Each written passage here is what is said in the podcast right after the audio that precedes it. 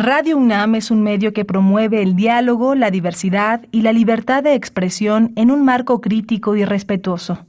Los comentarios expresados a lo largo de su programación reflejan la opinión de quien los emite, mas no de la radiodifusora. Radio UNAM presenta Prisma RU. Una mirada universitaria sobre los acontecimientos actuales. Prisma RU. Relatamos al mundo.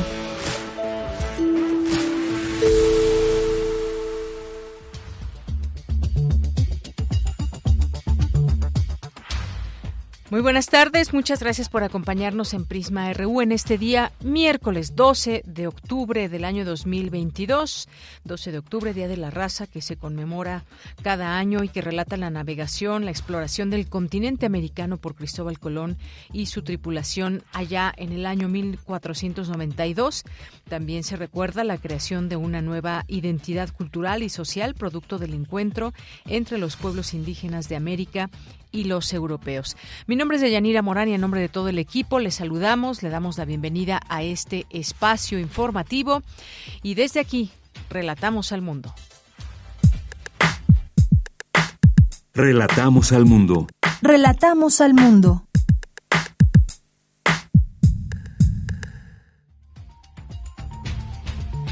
En resumen, le tenemos que en la información universitaria presentan la campaña Hablemos de salud mental y prevención del suicidio. Se busca informar con sensibilidad y sin prejuicios a los universitarios sobre este tema. Beatriz Ortega Guerrero tomó protesta como directora de la Escuela Nacional de Ciencias de la Tierra para el periodo 2022-2026. Es la primera mujer en dirigir esta entidad universitaria. Y en la información nacional, la Agencia Federal de Aviación Civil informó que el uso del cubrebocas ya no será obligatorio en aeropuertos y aviones en México. La Secretaría de Salud reportó 2.147 casos de viruela del mono, 179 en la última semana. El Senado aprobó en lo general prohibir las terapias de conversión sexual. Se busca prohibir y sancionar penalmente las terapias de reorientación sexual.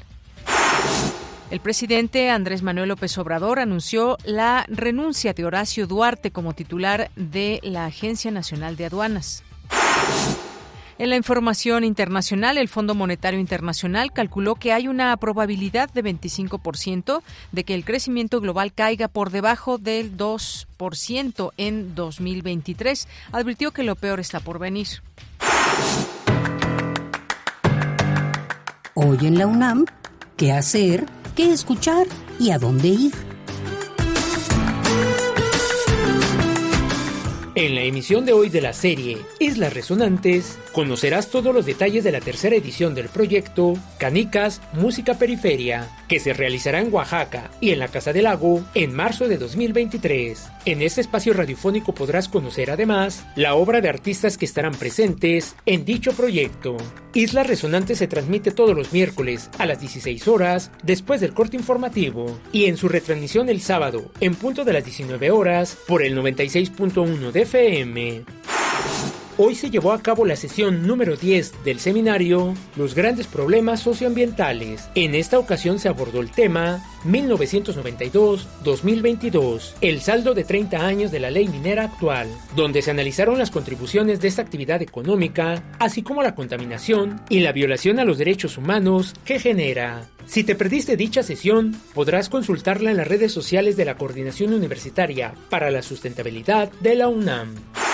Como parte de las actividades del Festival Cultura UNAM, se llevará a cabo la proyección del documental El cuerpo más allá del archivo, documentar nuestras danzas íntimas, material que reflexiona sobre las implicaciones de investigar y documentar al cuerpo, al movimiento, su imagen y sonido, así como sus vínculos entre el gesto, la danza y la migración. La cita es hoy, en punto de las 16.30 horas, en el Auditorio del Arte Anglo, ubicado en calle Maestro Antonio Caso número 127, Colonia San Rafael, Alcaldía Cuauhtémoc. La entrada es libre y el aforo limitado. No olvides llevar tu cubrebocas.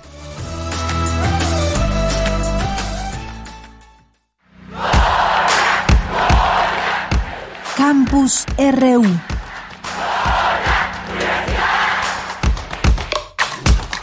Una de la tarde con ocho minutos. Nos vamos en nuestro campus universitario con Cindy Pérez Ramírez con los objetivos de informar con sensibilidad y sin prejuicios. Inicia la campaña de la UNAM. Hablemos de salud mental y prevención del suicidio. ¿Qué tal, Cindy? Muy buenas tardes. Adelante.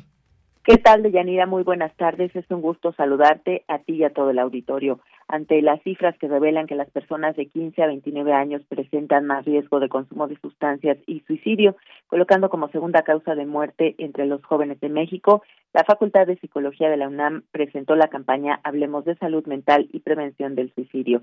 En el evento, la maestra Mireya Imas, directora general de Atención a la Comunidad, señaló que es necesario la sensibilización de este tema sin tabús. La campaña Hablemos de Prevención del Suicidio está dividida en dos fases. Ambas cuentan con testimonios a partir de la experiencia de usuarios y usuarias del programa DIRIS. La primera fase tiene como objetivo presentar cinco de los mitos y realidades sobre el suicidio. Y la segunda busca presentar cuáles son las señales de alerta, compartir los testimonios de quienes atravesaron por una situación de riesgo y finalmente brindar información sobre los centros de atención y orientación psicológica a los que la comunidad puede acceder en caso de necesidad de ayuda. En tanto, Paulina Arenas Landgrave, responsable del programa de atención universitarios con depresión y riesgo de suicidio de la Facultad de Psicología, dijo que, de acuerdo con las encuestas realizadas, 3.6% de la comunidad universitaria ha tenido algún intento suicida ayudarles a tener mayor claridad sobre qué es esto del comportamiento autolesivo como uno de los principales factores de riesgo para una muerte por suicidio y que será importante ya desde el abordaje clínico poder diferenciar este comportamiento suicida desde la ideación o pensamientos, que ya nos habla de un riesgo, por supuesto, eh, cuando hay una estructura de cognitiva mucho más clara del cómo podría yo quitarme la vida y cuando llegamos a la acción. La campaña no solamente está dirigida a que nosotros evitemos el que, las, el que las personas se quiten la vida, sino entender las razones por las cuales lo están haciendo y es ahí donde podemos nosotros aproximarnos. Deyanira, una revisión sistemática de estudios en población general de varios países arrojó que antes de la pandemia 9.2% de la población general había experimentado depresión alguna vez en su vida.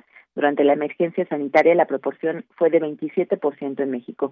El problema es mayor porque en este país una persona con depresión tarda 14 años en recibir tratamiento y 70% no recibe la atención adecuada. Este es el reporte. Cindy, muchas gracias y muy buenas tardes. Muy buenas tardes. Bien, un tema muy fuerte, muy delicado y pues sí, hay que hablar de salud mental y prevención del suicidio. Vamos ahora con mi compañera Virginia Sánchez, organiza la UNAM la conferencia El Premio Nobel de Química 2022, una muestra de hacer que los procesos difíciles sean más fáciles. Cuéntanos, Vicky, muy buenas tardes.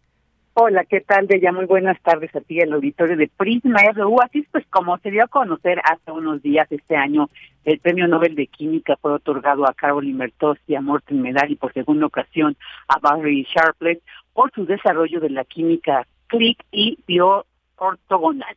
Y pues para acercarnos a la importancia de este proyecto, de este tipo de químicas y que lo hizo merecedor esta distinción, pues la UNAM organizó con expertos universitarios la conferencia de prensa del Premio Nobel de Química 2022, una muestra de hacer que los procesos difíciles sean más fáciles. Y bueno, pues para entender de qué, de qué trata esto de la química orgánica, de la química click, perdón, y bioortogonal, pues Arturo Jiménez Sánchez, investigador del Departamento de Química Orgánica del ICUDE de la UNAM, detalló el cómo funcionan precisamente este tipo de químicas. Y esto es lo que dijo. Escuchemos este tipo de química, pues básicamente representa una clase de reacciones químicas de alto rendimiento, es decir, reacciones muy eficientes que proceden rápidamente, que proceden también selectivamente en condiciones relativamente normales para que puedan ser utilizadas en un ambiente biológico, es decir, sin que experimenten reacciones laterales, reacciones no deseadas en este medio con grupos funcionales endógenos, es decir, con entidades químicas que están presentes y forman parte del metabolismo celular. Entonces, decir esto, como se podrá imaginar, es, es algo que implica muchísimas áreas de conocimiento y es algo que tuvo un proceso bastante interesante. Por su parte, Juan Wolfgang Sierra, académico de la División de Estudios de Posgrado de la Facultad de Medicina se refirió al significado de estos premios y cómo se han articulado algunas de estas distinciones a lo largo de los años, sobre todo en este tema. Escuchemos.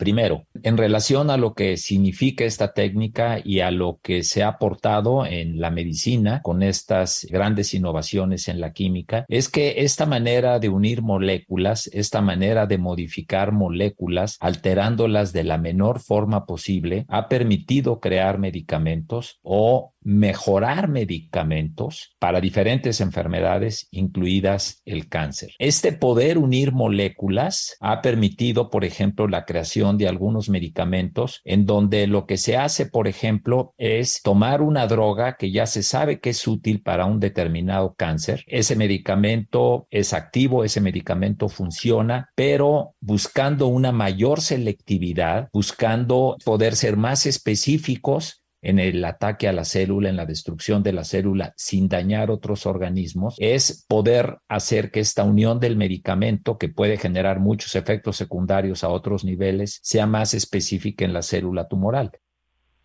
Y bueno, pues para que nos quede un poquito más claro, ambos expertos dijeron que la química del clic implica toda reacción entre dos entidades moleculares que no necesitan de mucha energía para lograrse y que pueda hacer una reacción rápida y altamente eficiente donde no haya subproductos.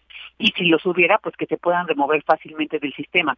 Y se les denomina clic por su facilidad para lograr la unión de dos moléculas para formar una nueva. Y bueno, este ejemplo yo creo que nos queda más claro, es como pegar dos piezas del Lego, que no sea unir dos eh, piezas firmemente sin alterar otras de manera fácil. Bella, esta es la información. Vicky, muchas gracias y muy buenas tardes. Buenas tardes. Continuamos. Tu opinión es muy importante. Escríbenos al correo electrónico prisma.radiounam@gmail.com. Una de la tarde con 15 minutos y hoy me fui muy rápido, no hubo presentación, pero tenemos mucha información el día de hoy, por eso tuve que ir corriendo al inicio, pero ya estamos aquí en este espacio iniciando también con nuestras charlas de este día y es que la UNAM, por medio del Programa Universitario de Estudios de la Diversidad Cultural y la Interculturalidad, el PUIC, celebra el noveno Festival de Poesía Las Lenguas de América Carlos Montemayor, que reunirá escritores de diferentes países con el propósito de ser un espacio que desde la poesía reconozca las lenguas originarias en nuestro continente y a su vez reflexione en torno a la vida y la sociedad de una forma más incluyente y equitativa. Así que, pues hoy hemos invitado, están aquí con todas nosotras y nosotros en este espacio de Prisma RU, en este espacio radiofónico, pues nos acompañan aquí en cabina, lo cual nos da muchísimo gusto. Miqueas Sánchez, que es de Chiapas, es eh, Soque, y bueno, pues el pueblo Soque o cultura Soque, que es una etnia mexicana de los estados de Chiapas, Oaxaca y Tabasco, que se halla eh, próxima cultural, geográfica y lingüísticamente a los Mijes y Popolucas. ¿Qué tal, Miqueas? Bienvenida, muy buenas tardes. Hola, buenas tardes. Gracias por este espacio. Gracias por asistir aquí a la cabina y también nos acompaña Emilia Buitimea, que es Lloreme de Sonora, México. Hay que recordar, los mayos, los Lloremes son un grupo étnico indígena que habita en el sur del estado mexicano de Sonora y el norte de Sinaloa, en una región costera ubicada entre los ríos Mayos y Fuerte. ¿Qué tal, Emilia? Bienvenida, muy buenas tardes. Hola, muy buenas tardes. Un gusto saludarlos pues además vinieron aquí a hacer algunas grabaciones aquí a Radio UNAM que después tendremos oportunidad de escuchar y son parte ellas de un conjunto de poetas que estarán el día de mañana en este recital como parte del noveno Festival de Poesía Las Lenguas de América Carlos Montemayor. Me gustaría que nos platicaran un poco sobre su experiencia, sobre eh, como poetas, eh, como personas que se han formado también a través de, de la lingüística y que nos ofrecen ideas desde, desde su idioma original y también en español, porque vamos a escuchar distintos idiomas el día de mañana, distintos relatos y esa también gran musicalidad que podemos escuchar con distintos idiomas. Eh, Miqueas, cuéntanos un poco sobre ti, sobre tu experiencia como, como poeta, cómo nace esta inquietud. Bueno, llegó a este festival ahora como conductora, como una de las conductoras junto a Natalia Toledo. Y bueno, es una participación distinta, pero también muy allegada al trabajo que están haciendo las poetas. Este festival tiene la característica de ser un festival en el que la mayoría son mujeres, las participantes. Y bueno, un mushe, que también, bueno, hay un espíritu femenino ahí en, en la poesía de Elvis Guerra. Entonces, eh, creo que es muy importante este festival porque hay un trabajo importante de las mujeres en la escritura, en la literatura y creo que este festival es una muestra de ese trabajo increíble y laborioso que estamos haciendo las mujeres en México y en América. Muy bien, pues muchas gracias, gracias Miqueas por eh, compartirnos también. Tú serás una de las conductoras de este evento. Y Emilia, cuéntanos un poco también sobre tu participación en este evento tan importante que reúne a muchas mujeres, como nos dice Miqueas. Así es, eh, mi participación es la primera vez eh, que llego a, a este lugar pero muy importante porque va a estar la voz, la voz del norte, una voz yoreme, eh, representando mi estado, mi, las otras lenguas del estado de Sonora y sobre todo resaltar la, la voz de una mujer, así como las voces de las otras mujeres de pueblos originarios en este gran festival y estoy muy contenta por estar aquí con ustedes. Muy bien, y hay que recordar a nuestro público que es el día de mañana y en la sala Nezahualcóyotl, en el Centro Cultural Universitario, a las 17 horas. Ahí es la cita para disfrutar de todas estas voces, de todas estas lenguas que nos permiten ese conocimiento también de la poesía en las distintas lenguas, los distintos, distintos idiomas también que se van a poder escuchar el día de mañana. No sé si nos puedan compartir un poco, quizás, en su en su en, sus lenguas alguna poesía algo muy breve que podamos escuchar. Emilia nos gustaría que, ah. que nos que nos dieras algo y también Miqueas. Ajá, a ver, adelante Emilia. eh, primero en mi lengua lloreme mayo. Dice caemo guatebechibo caemo guatebechibo hitajani yokataitene hiosia tabepa guanay inyokari amaninetewak, emtakawa, empusi, emteni, ah, injiapsi, mayo viachisi, kaemo guatebechivo. Para no pensar en ti. Para no pensar en ti, empecé a dibujar garabatos sobre un papel y en cada trazo ahí encontré tu cuerpo, tus ojos, tu boca, Ay, vida mía, qué difícil para no pensar en ti. Shokore, muchas gracias. Muchas gracias, Emilia. Pues qué bonito se oye y podemos eh, disfrutar de este recital. Eh, con muchas, con la participación de muchas voces el día de mañana. Esto es solamente una prueba que les dejamos aquí a través de la radio. Miqueas, tú también nos vas a leer algo de poesía. Sí.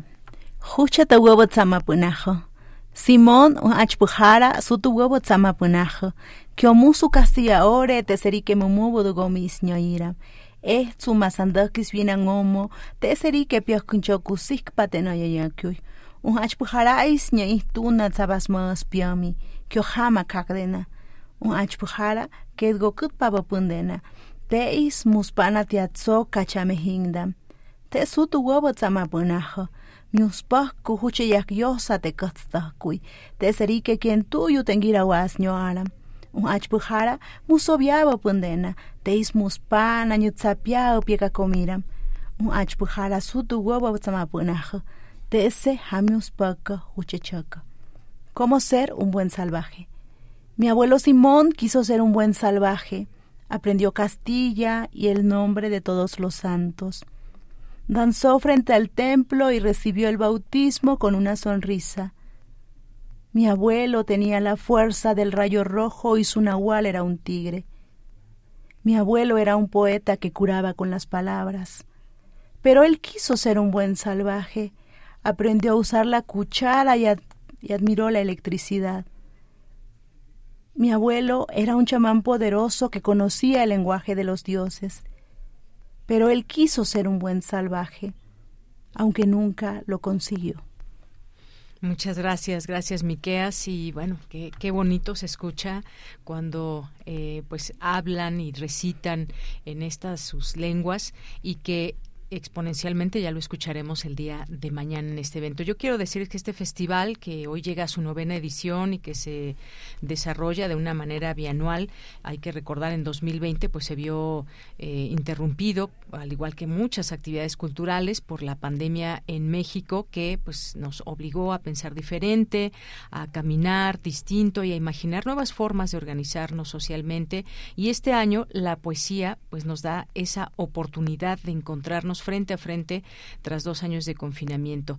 Y bueno, pensar la vida en este cambio de paradigma nos lleva forzosamente a hablar de la vitalidad de las lenguas indígenas, de nuestro continente y a integrar los aspectos de la diversidad lingüística y el multilingüismo que en el desarrollo sostenible, en consonancia con el Diseño Internacional de las Lenguas Indígenas, decretado por eh, la Asamblea General de las Naciones Unidas. Poetas hablantes de las lenguas eh, Soque, Náhuatl, Quichua, portugués, eh, Tutunacú, eh, Wampis, francés, Yoreme, eh, inglés, Pai New Sabi, Vinizá y español provenientes de Ecuador, Brasil, Chile, Perú, Canadá, México y Estados Unidos se reúnen para intercambiar poesía en diversas lenguas del continente y dialogar sobre la vida a través del arte. Y nos quedamos con eso, dialogar sobre la vida a través de estas historias que se cuentan en la poesía, a través de estos eh, sentimientos, estas emociones que nos hace sentir siempre la poesía. ¿Algún mensaje con el que se quieran despedir? pedir. Obviamente dejamos esta invitación abierta para que la gente se sume mañana ahí a las 5 de la tarde en la sala Nezahualcóyotl. Miqueas, ¿con qué te despides?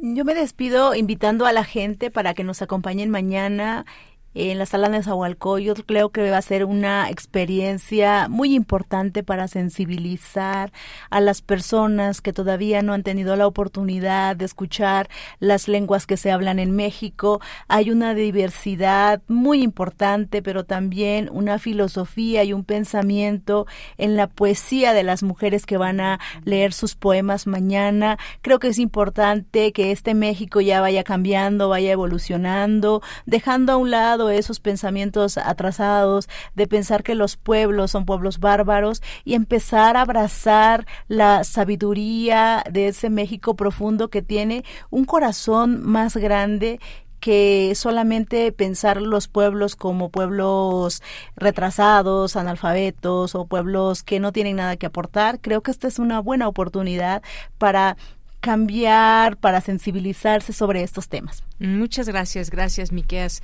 Sánchez por estar aquí, por este mensaje que sin duda, pues toda esa esa belleza como parte de nuestro México se puede expresar y se expresa a través de estas lenguas que podremos escuchar el día de mañana. Emilia, ¿con qué te despides?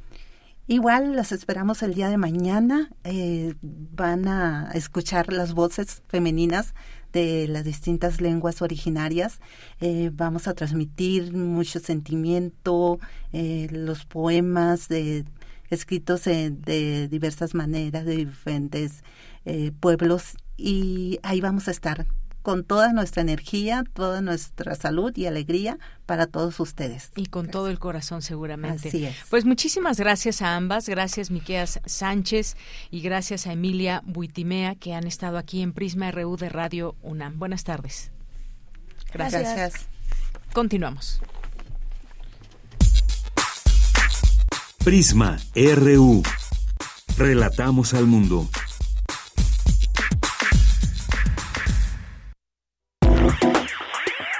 Queremos escuchar tu voz. Síguenos en nuestras redes sociales. En Facebook como Prisma RU y en Twitter como arroba PrismaRU.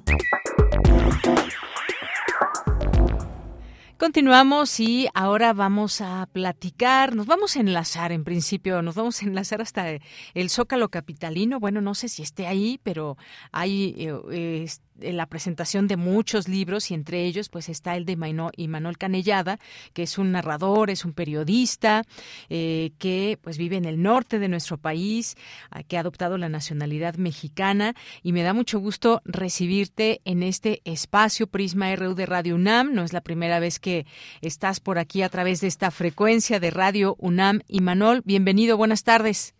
Buenas tardes, Mira, qué placer escucharte, qué gusto estar contigo de nuevo. Pues el gusto es mío también. Y bueno, antes que otra cosa, platícanos eh, de tu libro Litio que se ha presentado aquí en este espacio y que además es un tema, eh, es, una, es una novela, hay que decir, una novela que nos habla de todo esto que nos lleva a pensar cuando hablamos del litio y, todas esas de, de pronto ambiciones y corrupciones que se han dado en México cuando se trata de explotar algún metal, cuando se trata de explotar algo que puede ser muy benéfico para el país, pero que de pronto se queda en otras manos, en manos extranjeras, por ejemplo. Cuéntanos un poco de cómo, de cómo te fue en esta presentación y de tu novela. Claro que sí. Bueno, pues fue ayer precisamente a las eh, seis y media de la tarde. Eh, muy bien, la verdad. Bueno, el Zócalo es una feria de sentido muy noble, porque al ser una feria popular abierta, eh, pues la, gente va a, a disfrutar de, la, de, la, oferta que hay, ¿no? De las presentaciones, las charlas, las conferencias. Entonces, bueno, siempre, la Feria del Libro del Zócalo siempre es eh, garantía de que vas a, vas a encontrarte con la gente y vas a poder platicar y dialogar sobre, sobre lo que uno trae. En este caso, pues Litio, que como bien dices, es una novela que está muy atravesada por el tema de, de las de los megacorporativos este, extractivistas, de estas eh, industrias brutales, enormemente violentas, eh, que, que campan por México como si fuera el suyo el país. Y en este caso, bueno, la novela se concentra en una pequeña región, en la Sierra de Sonora, una pequeña comunidad, en donde una familia que tiene un, un, un rancho diminuto con el que sobreviven desde hace generaciones, tienen la mala suerte de estar eh, sobre un, yacimiento de litio eh, que promete ser uno de los más grandes de Latinoamérica.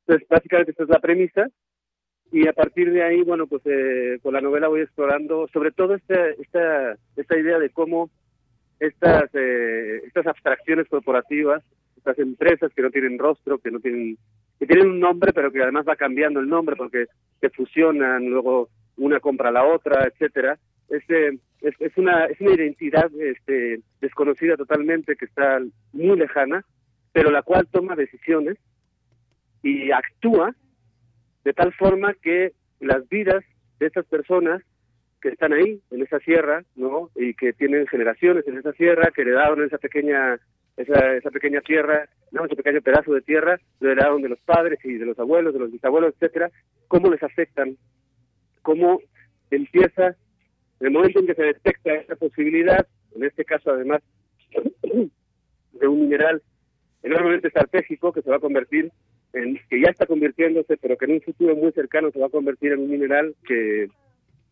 en torno al cual se van a generar guerras, golpes de Estado, etcétera. Eso está ya está aquí a la vuelta de la esquina. Y en este caso vemos cómo la maquinaria se echa a andar. Y yo lo que procurar, he procurado explorar con esta novela de litio es cómo afecta a los, a, los individuos, cómo afecta en términos de lo que implica ser desplazados por la violencia que arrastran este tipo de industrias, eh, cómo afectan en términos de, de las relaciones familiares, eh, de las promesas incumplidas, porque siempre es en nombre del el progreso, en nombre del desarrollo, en nombre de la riqueza, de la prosperidad, que nunca llega jamás y cómo, y cómo además hay una serie de complicidades escalofriantes, brutales, que están comprobadas, y que la novela yo exploro, con las autoridades, desde las más pequeñitas, las autoridades locales, hasta las más grandes, las autoridades federales, y también obviamente con el crimen organizado que en los últimos años ha, ha fungido como brazo ejecutor de las de las mineras a la hora de desplazar eh, de los territorios a las comunidades y a la hora incluso de este, amenazarlas o, violentarlas e incluso asesinarlas si es necesario a las personas que se han que se han opuesto a este, a este, a este tipo de megaproyectos, ¿no? Entonces, bueno, Litio mm, encierra un poco todo este universo. Así es.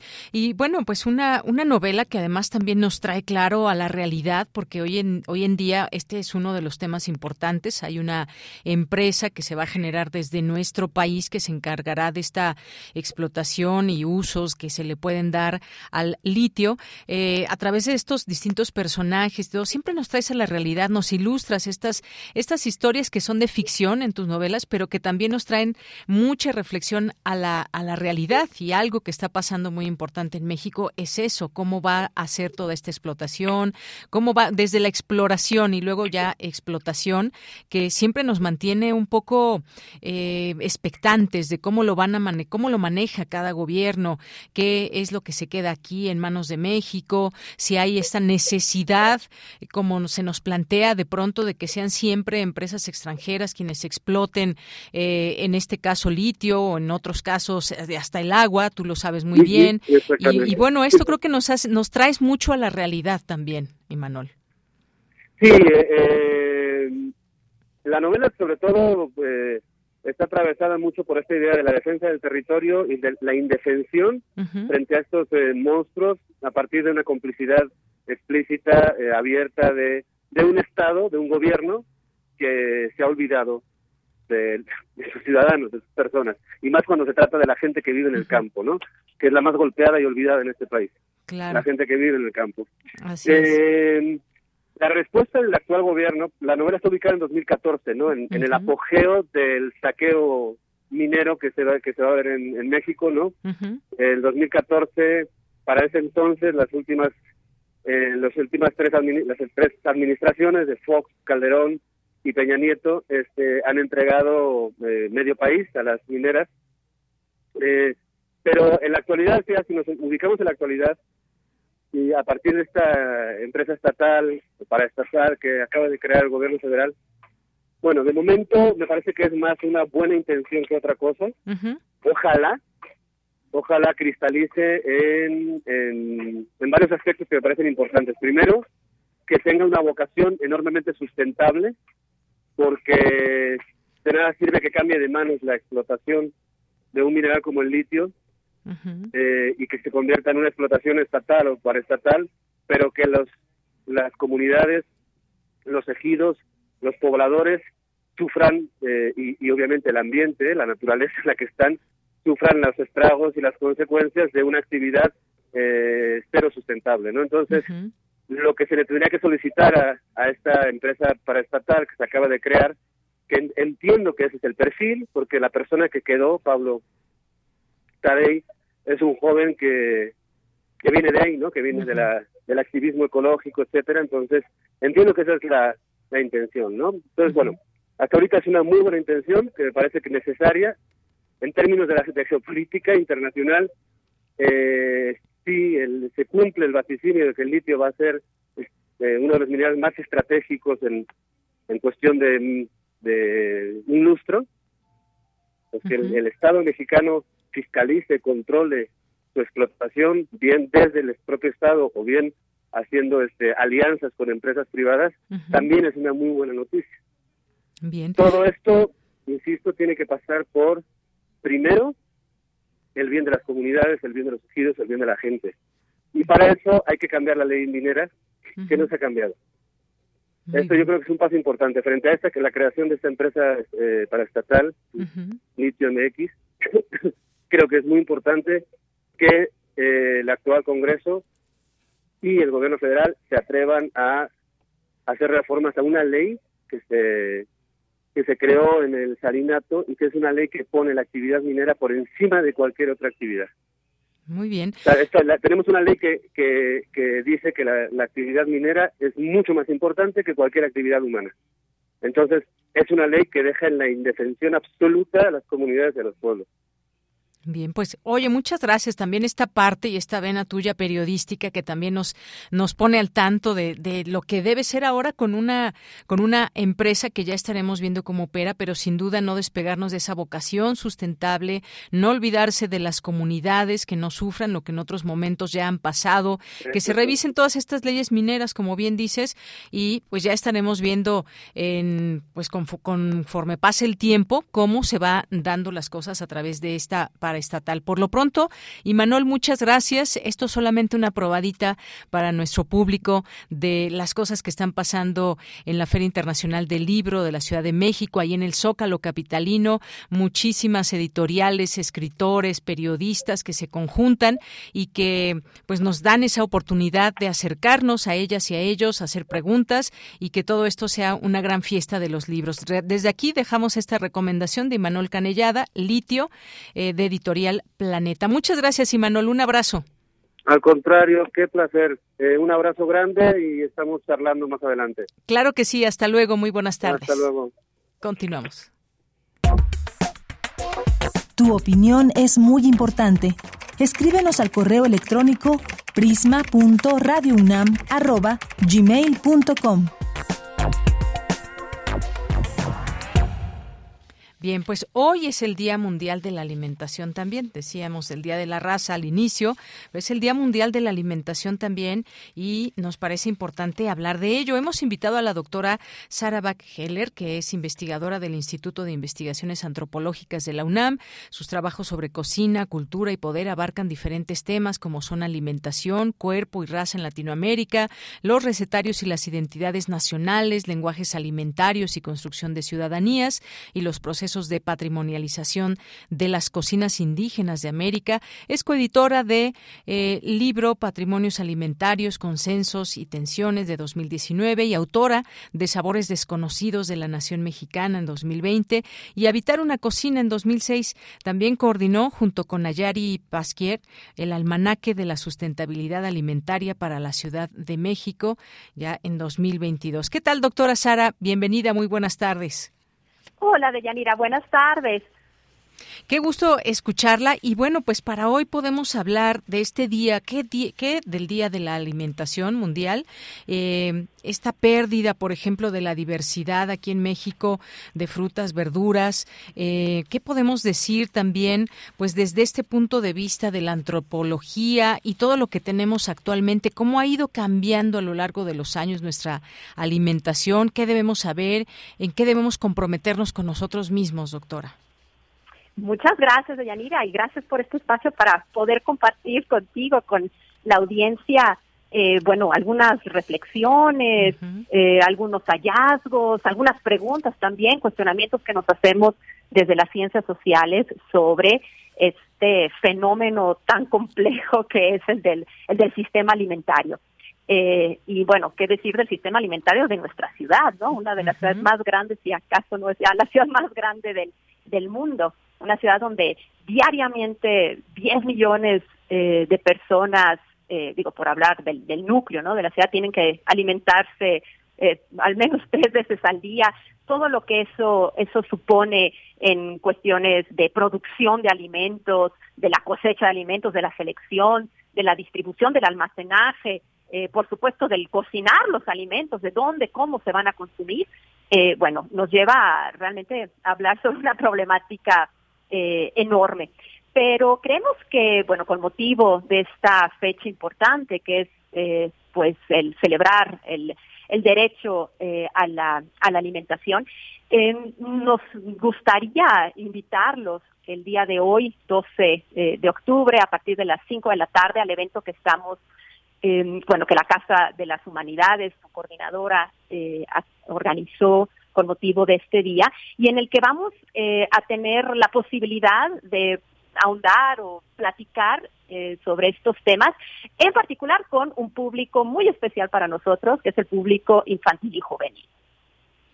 Efectivamente, y hay una actividad que queremos invitar, por supuesto, porque la Casa de las Humanidades y el Instituto de Investigaciones Antropológicas nos invitan a las charlas y actividades con motivo de este día, el Día Mundial de la Alimentación. Eh, el día de hoy miércoles 12 de octubre de las 17 a las 19 horas. Es una actividad presencial. La entrada es libre. Esto es en Presidente Carranza número 162, ahí en Coyoacán. Además, un espacio muy idóneo. Y algunas preguntas que me gustaría que nos hagas algunos comentarios, doctora Sara. ¿Cómo, cómo nace un tamal bebé? Hay un, va a haber una lectura en español de un cuento en náhuatl. ¿Dónde están hoy los capulines, los, tecolot, los tejocotes? Ay, perdón, los tejocotes, las manzanas de Chihuahua. Ay, esas manzanas tan ricas de Chihuahua que de pronto ahora vamos al supermercado o a los mercados y encontramos solamente zanahorias, eh, perdón, este manzanas de California y esta charla que va a haber. Cuéntanos y además la presentación del almanaque. Así es, Yanira. Bueno, creo que acabas de exponer de manera muy apetitosa el menú, el menú del día de hoy. Eh, así es, queremos queremos compartir, insisto, estas, estas informaciones, estos hallazgos, pero también compartir con, con nuestro público favorito, este público juvenil, algunas dudas eh, sobre sus intereses que tengan. Vamos a, eh, bueno, en el caso del, del almanaque, eh, este, esta obrita, esta especie de calendario que coordiné con mi, con mi colega Ayari Pasquier y que tiene como finalidad eh, bueno, a grandes rasgos tres objetivos, ¿no? En primer lugar es que se conozcan estas diferentes etapas de la cadena alimentaria, que sustenta y hace funcionar esta, decía, ¿no? Esta de las, una de las grandes metrópolis eh, del, del mundo.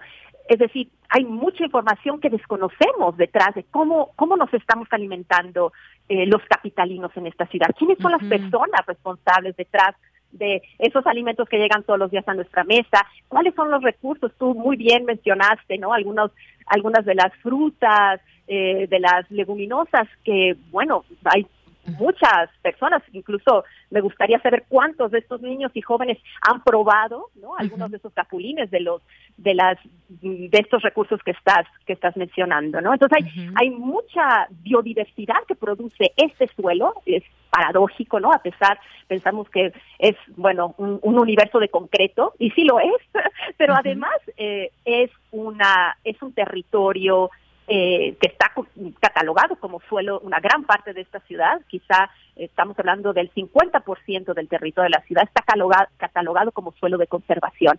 Esto es decir, esto quiere decir que está conformado por bosques, por pastizales, por pedregales, por humedales, por zonas agrícolas que están produciendo nuestros alimentos. Entonces, es muy importante estar eh, conscientes ¿no? de la riqueza eh, de la biodiversidad de, esta, de este territorio y de la cantidad y diversidad de personas que están todos los días trabajando eh, para que todos podamos alimentarnos en esta en esta ciudad y por supuesto hay grandes desafíos no también que que encarar para, para poder conservar y preservar estas, estas ventajas ecosistémicas que nos brinda nuestra, nuestra ciudad.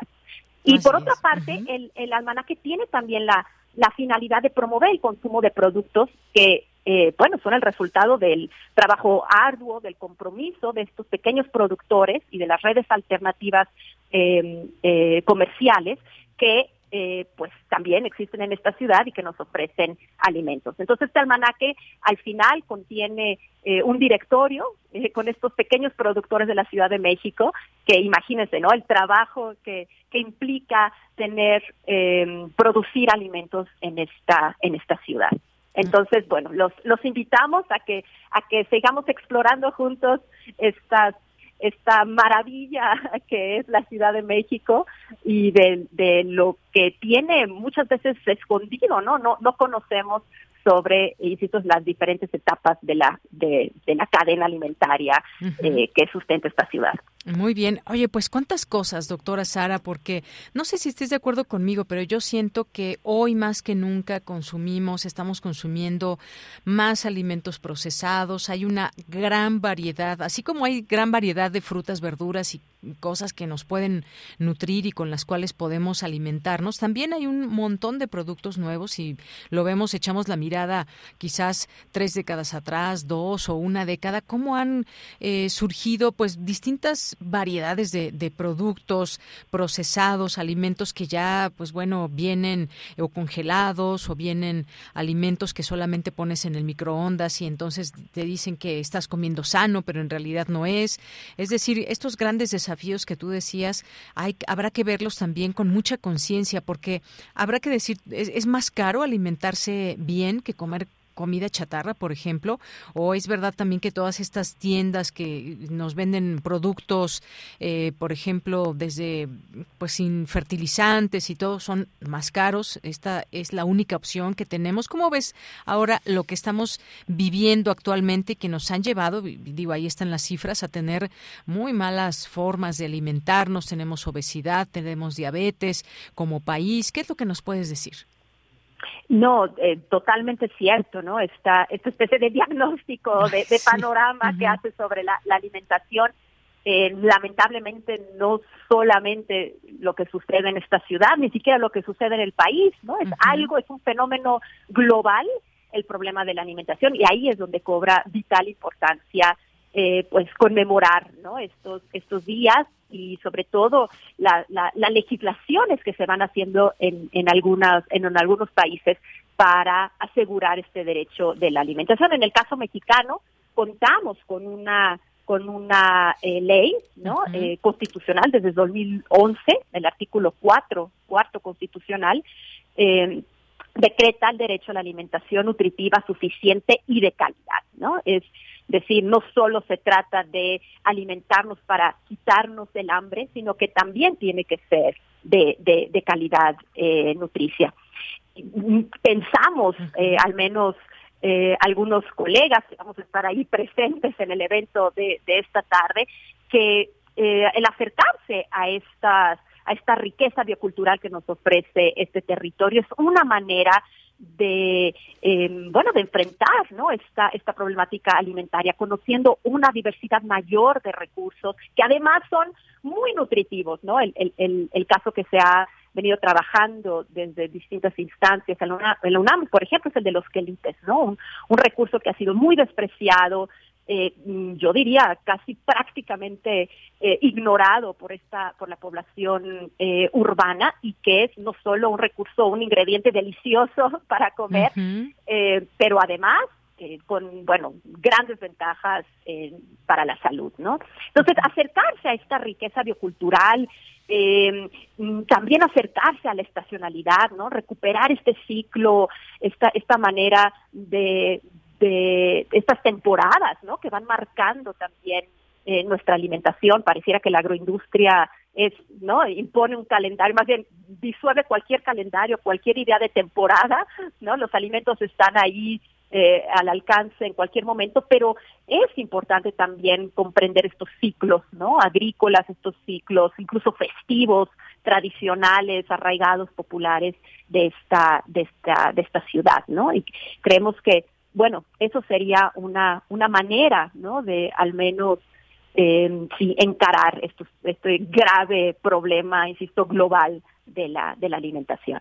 Así es, y me pongo a pensar también, por ejemplo, en estos intentos por procurarnos o alertarnos de qué es lo que estamos comiendo con estos sellos que hay ahora alimenticios que nos alertan si son productos que tienen mucha sal o mucha azúcar o mucha grasa, en fin, eso ayuda, pero no es eh, completamente la solución. La solución quizás podrían ser también nuestros hábitos, nuestro entendimiento de por qué tales o cuáles eh, alimentos, y me gustaría que quizás antes de antes de despedirnos, doctora, pues nos, nos platiques un poco eh, o nos digas algunos, quizás, mm, algunos alimentos, algunos platillos que ahorita nos empiecen a iluminar la posibilidad de generar nuevas eh, comidas o comidas sanas. ¿Qué es lo que debemos, por ejemplo, siempre eh, incluir en nuestra, en nuestra dieta a diario o tres veces a la, a la semana? ¿Y qué es lo que de plano, pues mejor, mejor dejarlo pasar? Bueno, eh, sin duda es la gran pregunta y tarea que tenemos todos en nuestras familias o como individuos diariamente tratar de, de mantener estas, estas dietas eh, saludables. eh, algunos de los aspectos, digo, sin, sin, porque en este almanaque hemos invitado, por supuesto, a, a especialistas, colegas, eh, que participen, ¿no? Con, con sus hallazgos, con, con, la información que tienen en este formato de, de, divulgación de la ciencia, ¿no? Que es el almanaque. Y lo que nos proponen eh, nuestros colegas nutriólogos, ¿no? Que son los especialistas en, en esa cuestión de la, de la salud, es, por ejemplo, voltear a ver de nuevo las leguminosas, ¿no? Son los frijoles, las, las lentejas, los garbanzos, eh, bueno, un, hay un sinfín de, hay una gran variedad de, de leguminosas eh, que ni siquiera sabemos que son, que tienen esas propiedades, ¿no? Por ejemplo, eh, mm, sabían ustedes que la flor del, del capulín es, es, es considerada una leguminosa, en fin, que, que incorporemos más ese tipo de, ingredientes, que prestemos atención a los colores. Es algo que, por ejemplo, podemos eh, ofrecer, ¿no? Como, como pistas a nuestros, a nuestros lectores, jóvenes y niños, que presten atención a los colores, a la diversidad de colores en sus platos. Quizá no es necesario asumir todo un conocimiento medicalizado sobre proteínas y vitaminas y minerales, sino tener una quizá intuición, ¿no? Más más, más sensorial, ¿no? Hacia el alimento. Eh, ver que eso lo, lo, lo, platicaremos el día de hoy, como los colores generalmente dan las pautas para saber qué tipo de ventajas nos dan, ¿no? O qué tipo de beneficios nos dan al, al cuerpo. Eh, prestar también atención a las estaciones, insisto, los alimentos no solo son más sabrosos, sino que también suelen tener una mejor eh, calidad cuando son alimentos de la estación, ¿no? Cuando son alimentos de, de eh, locales, ¿no? Esta ciudad produce una gran cantidad de, de quelites, eh, de, de, verduras, de frutas que deberíamos estar aprovechando porque porque crecen en este suelo, en este suelo urbano que insisto es un suelo muy productivo y en el que son casi eh, 16 mil personas, ¿no? Que están produciendo, cosechando, cultivando en esta ciudad. Claro. Y bueno, pues muchas gracias, doctora. Se nos ha acabado el tiempo. Gracias por su por sus comentarios en este Día Mundial de la Alimentación y me gustaría dejar como me gustaría dejar pendiente una conversación específicamente y solamente sobre este almanaque de la sustentabilidad alimentaria en la Ciudad de México 2022. Me gustaría que en otro momento pues nos hagamos el tiempo, tanto aquí en este espacio como usted en su agenda, para que podamos platicar de este almanaque si, si le parece bien. No, hombre, muchísimas gracias. Estaremos muy agradecidos y solo que sepan que lo pueden descargar gratuitamente buscando el almanaque de la sustentabilidad alimentaria en la Ciudad de México. Y nos encantaría poder seguir conversando eh, contigo, Deyanira, sobre ese tema. Muy bien, pues muchas gracias. Gracias, doctora Sara Bach-Keller, que es investigadora del Instituto de Investigaciones Antropológicas de la UNAM. Buenas tardes. Hasta luego, muchas gracias. Hasta luego, continuamos. Queremos escuchar tu voz. Síguenos en nuestras redes sociales. En Facebook como Prisma RU y en Twitter como arroba PrismaRU. Continuamos. El Colegio Nacional dedica el séptimo encuentro Libertad por el Saber a la construcción de futuros posibles y hay pues participantes que nos hablarán de distintos eh, de distintos temas eh, de nuestro país, del mundo, cómo nos insertamos, libertad por el saber, un mundo ante esta encrucijada, la construcción de futuros posibles y entre estas distintas conversaciones y pláticas que les haremos esta invitación, por supuesto, está una actividad que coordina y modera eh, em, Enrique Provencio, quien es coordinador del encuentro, investigador asociado del Programa Universitario de Estudios del Desarrollo de la Universidad Nacional Autónoma de México. La, sustentabilidad está marginada en México, fue expulsada del discurso político y languidece en el debate público parte de estos, de estos temas y pues queremos que nos platique específicamente de este futuro del desarrollo económico. ¿Qué tal, Enrique Provencio? Muy buenas tardes. Buenas tardes, señorita. Pues cuéntenos ya, eh, nos quedan eh, algunos minutos para que nos, nos platique sobre esta actividad que usted coordina y modera y que tiene que ver con el futuro de desarrollo económico. Eh, gracias. Yo coordino específicamente una mesa a la que usted ha mencionado, el futuro del desarrollo económico, en, en el marco de este, de este gran encuentro de libertad por el saber que convoca el Colegio Nacional y que tiene por tema general la construcción de futuros. Eh, eh, como sabe, pues aborda ahí eh, la demografía, los futuros en biodiversidad, en bienestar, en la democracia. Y en la mesa que yo coordinaré abordaremos específicamente qué se está discutiendo y hacia dónde va el desarrollo económico de México y el mundo. Es un tema visto así muy ambicioso, pero están eh, tres participantes que van a aportar eh, diferentes ángulos. Graciela Teruel de la Universidad Iberoamericana, que es una gran conocedora de los temas del bienestar, Laura Vázquez, investigadora de la Facultad de Economía de la UNAM, que también es una gran conocedora de los temas del desarrollo económico, y José Casar, investigador del Programa Universitario de Estudios del Desarrollo, que es un economista, macroeconomista eh, muy prestigiado y que es un, experto también en desarrollo económico. Entonces, entre ellos tres, eh, con, con, mi coordinación o conducción, eh, vamos a explorar varios temas, pero en particular cuáles son las potencialidades para que la economía apoye el bienestar humano, sea respetuosa con, la diversidad biológica y sobre todo que el desarrollo nos permita una construcción de un futuro más humano en México y en el mundo.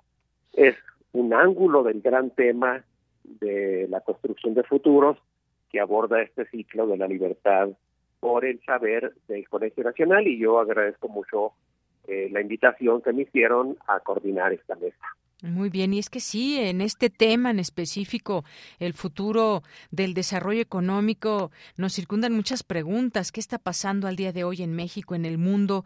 ¿Cómo podríamos dar esas características al desarrollo hoy y qué dificultades está enfrentando? Estamos viendo que posterior a, la, a esta pandemia que hemos tenido, pues ahora es cuando el tema económico está pues tratando de abrirse paso, de mejorar las economías en el mundo, pero hay muchos elementos a tomar en cuenta y surgen otras preguntas. ¿Cuáles son las tendencias clave que presenta el desarrollo económico en el mundo y en México? ¿Qué se puede esperar para la presente eh, década? ¿Cuáles serían las principales áreas de reformas y de políticas para encauzar un desarrollo que sea más equitativo, sustentable, ambientalmente y más igualitario entre los países? Son preguntas que se abordarán en este en esta actividad y que pues ahí dejamos esta invitación a nuestro público. Eh, pues profesor, solamente nos resta decir, esta actividad va a ser el próximo martes 18 a las 6.30. ¿En dónde se van a llevar a cabo estas actividades y esta también en particular? Eh, eh, las actividades, esta actividad en particular, en efecto, va a ser a las 6.30 de este, del martes eh, próximo, el martes 18 de octubre, de 6.30 a, a 8 pm. va a ser en las instalaciones del Colegio Nacional en, en el centro y, se pueden seguir en las redes del, Colegio Nacional. Eh, se puede acceder a ellas a través de la propia página del Colegio Nacional que aparece en todos los buscadores y pues, por en consecuencia se podrá seguir a través de medios eh, a distancia y también de manera presencial. Efectivamente. Bueno, pues ahí dejamos esta invitación. Por lo pronto, muchas gracias por participar aquí, eh, eh, profesor Enrique Provencio. Dejamos esta invitación y eventualmente, pues seguir platicando de estos grandes temas que se llevarán a cabo en este encuentro. Muchísimas gracias. Gracias a ustedes, Yanira. Cuando gusten, eh, podemos platicar de tema. Muy amable. Gracias, hasta luego. Muy buenas tardes. Y con esto nos vamos al corte. El Colegio Nacional, nada más decirle, como dijo el profesor, está en el centro, en, en Donceles 104, centro histórico. La entrada es libre, como, como escuchamos. Y pues ahí dejamos toda esta invitación, de la cual platicaremos, porque tiene invitados eh, muy eh, destacados que nos pueden hablar de estos distintos temas dentro de la propuesta de este encuentro. Vamos al corte, regresamos a la segunda hora de Prisma RU. Tu opinión es muy importante. Escríbenos al correo electrónico prisma.radiounam@gmail.com.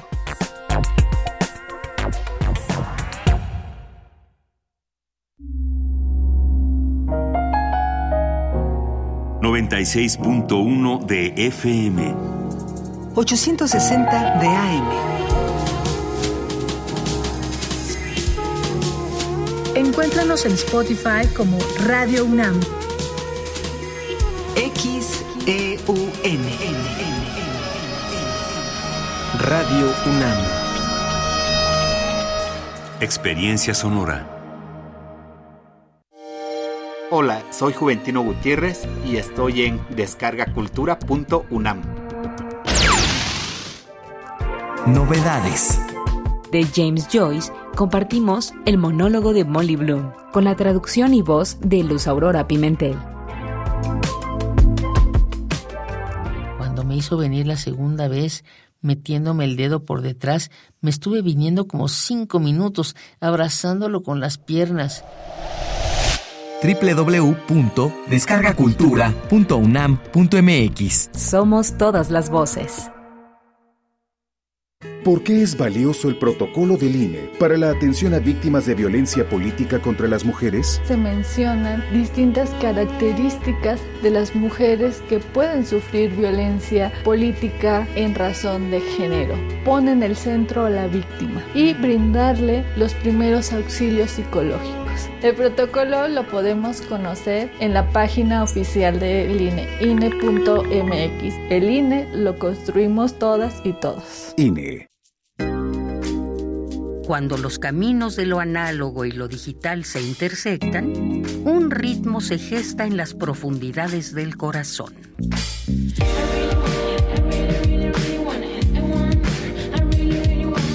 Ven a bailar al ritmo de Broccoli with Botas en Intersecciones.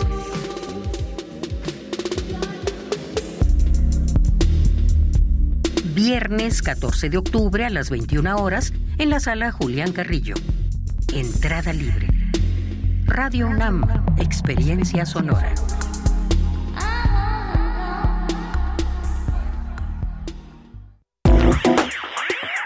Queremos escuchar tu voz.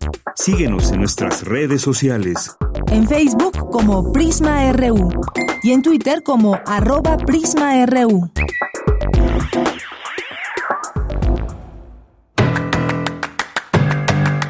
Mañana en la UNAM, ¿qué hacer? ¿Qué escuchar? ¿Y a dónde ir? Te recomendamos la proyección del documental La energía de los pueblos, realizado entre 2019 y 2020 por la organización feminista Sandía Digital, dedicada a la realización y producción audiovisual colaborativa. Este largometraje nos presenta la lucha y organización de las comunidades para defender sus territorios, el agua, la alimentación y la salud. La función del documental La energía de los pueblos forma parte de las actividades del Cineclub Sustenta Cinema y se proyectará mañana jueves 13 de octubre en punto de las 13 horas en la sala audiovisual del edificio A de la Facultad de Química en Ciudad Universitaria. La entrada es libre y el aforo limitado. La puesta en escena La Cuarta Pared continúa con la gira de presentaciones como parte de las actividades del Festival Cultura UNAM. En esta ocasión, se llevará a cabo la función en las instalaciones de la FESCO Autitlán. Esta obra nos invita a reflexionar y realizar un ejercicio catártico sobre la vida durante la pandemia y la pospandemia. La función se llevará a cabo mañana jueves 13 de octubre al mediodía en el Auditorio de Extensión Universitaria del Campus 4 de la FESCO Autitlán.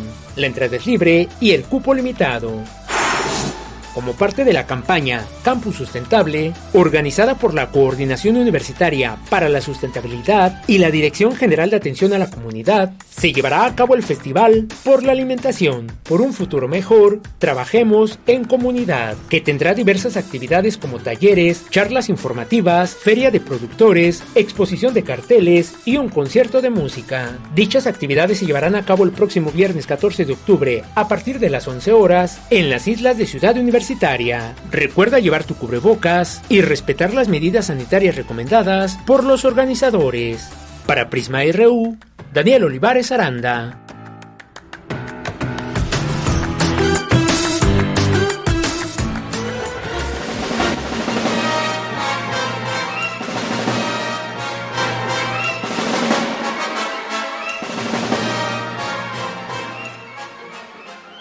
Buenas tardes, estimados amigos y amigas de Prisma. Mi nombre es Alina Gadaeva, soy escritora uzbekistanesa de lengua rusa, radico en México desde hace varios años y soy colaboradora del Centro Valle, que pertenece a la Universidad de la Ciudad de México. Quisiera invitar a todos ustedes a una conferencia en torno de la obra de Vladi que se llevará a cabo este jueves 13 de octubre en el Colegio de San Ildefonso, en el marco de una gran exposición en torno de la obra de Vladi que organizaron tres investigadores, Claudio Albertani, Araceli Ramírez y Oscar Molina Palestina. Esta exposición daría tienen unos meses para visitarla y escuchar todas las conferencias, charlas y proyecciones que se van a llevar a cabo en el marco de ella.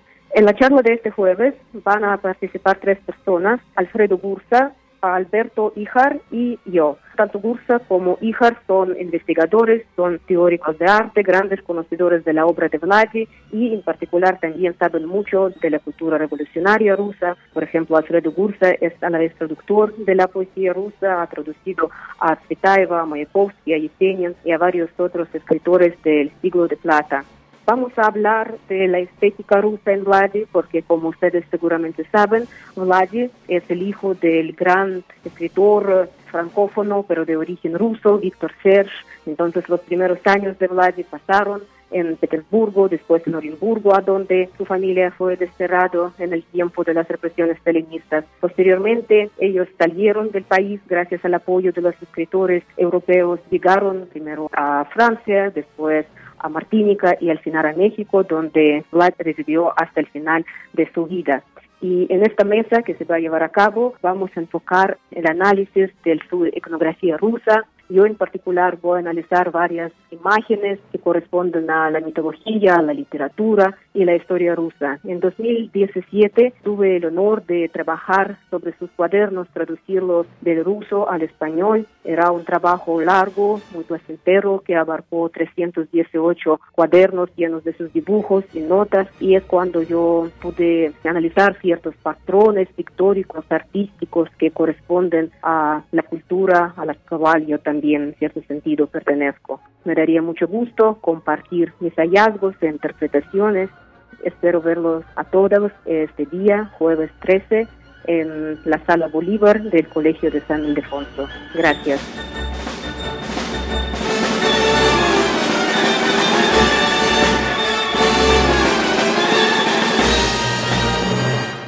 Estamos de regreso en la segunda hora de Prisma RU. Gracias por sus mensajes, comentarios y más. Ya que nos acompaña Michelle González, que nos tiene aquí todos estos saludos.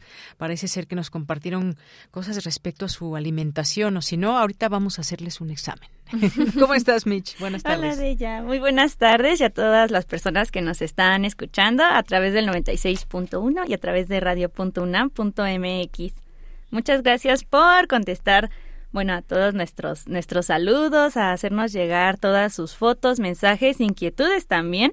Muchas gracias por, por conectarse aquí a través del Twitter. Margeve nos comenta eh, en nuestra pregunta de qué tal les va este miércoles, nos comenta, lo bueno es que hay vida. Ánimo, ánimo, este día va a mejorar. También David Castillo Pérez nos comenta, hola, muy buenas tardes al gran equipo que hace posible el mejor noticiero universitario.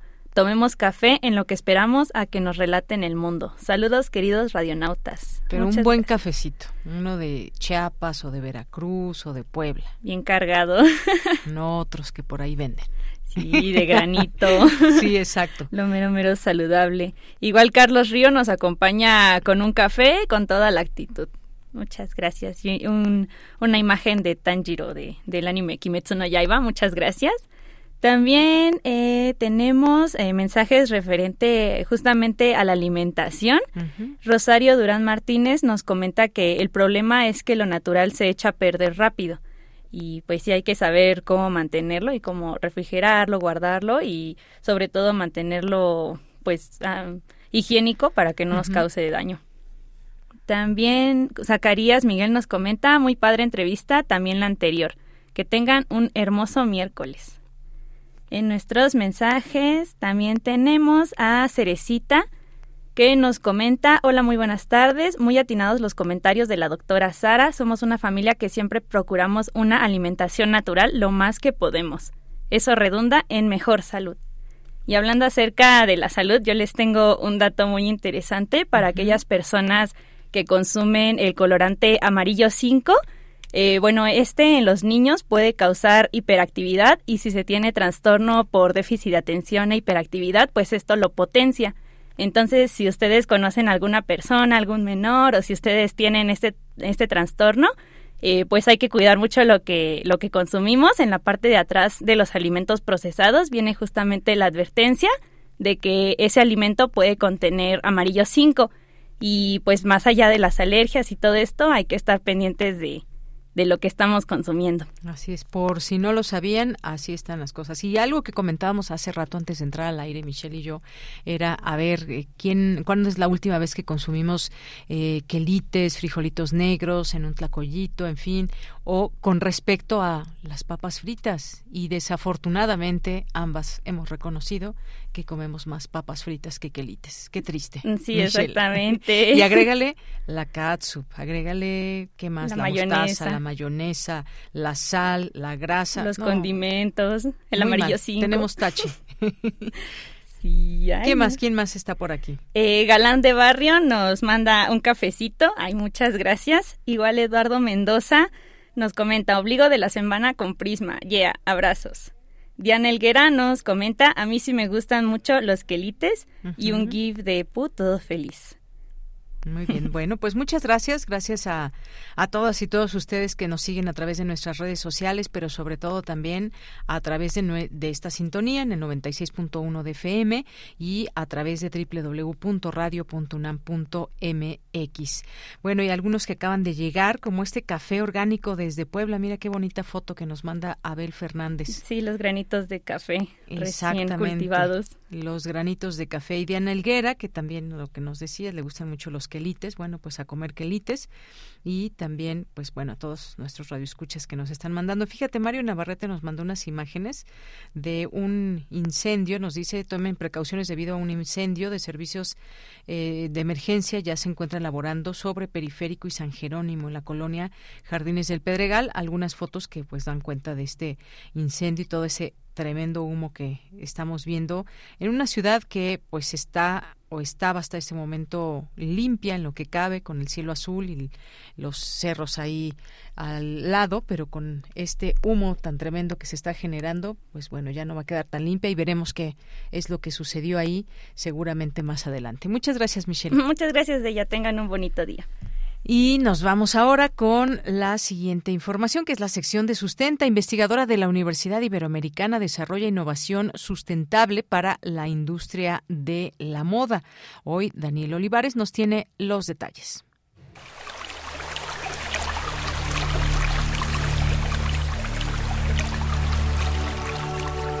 Sustenta, sustenta. Innovación universitaria en pro del medio ambiente.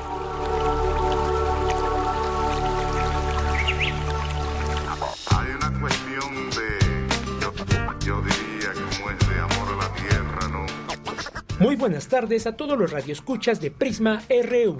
Les saluda con mucho gusto Daniel Olivares Aranda. Bienvenidos a este espacio sonoro sustentable. Bienvenidos a Sustenta.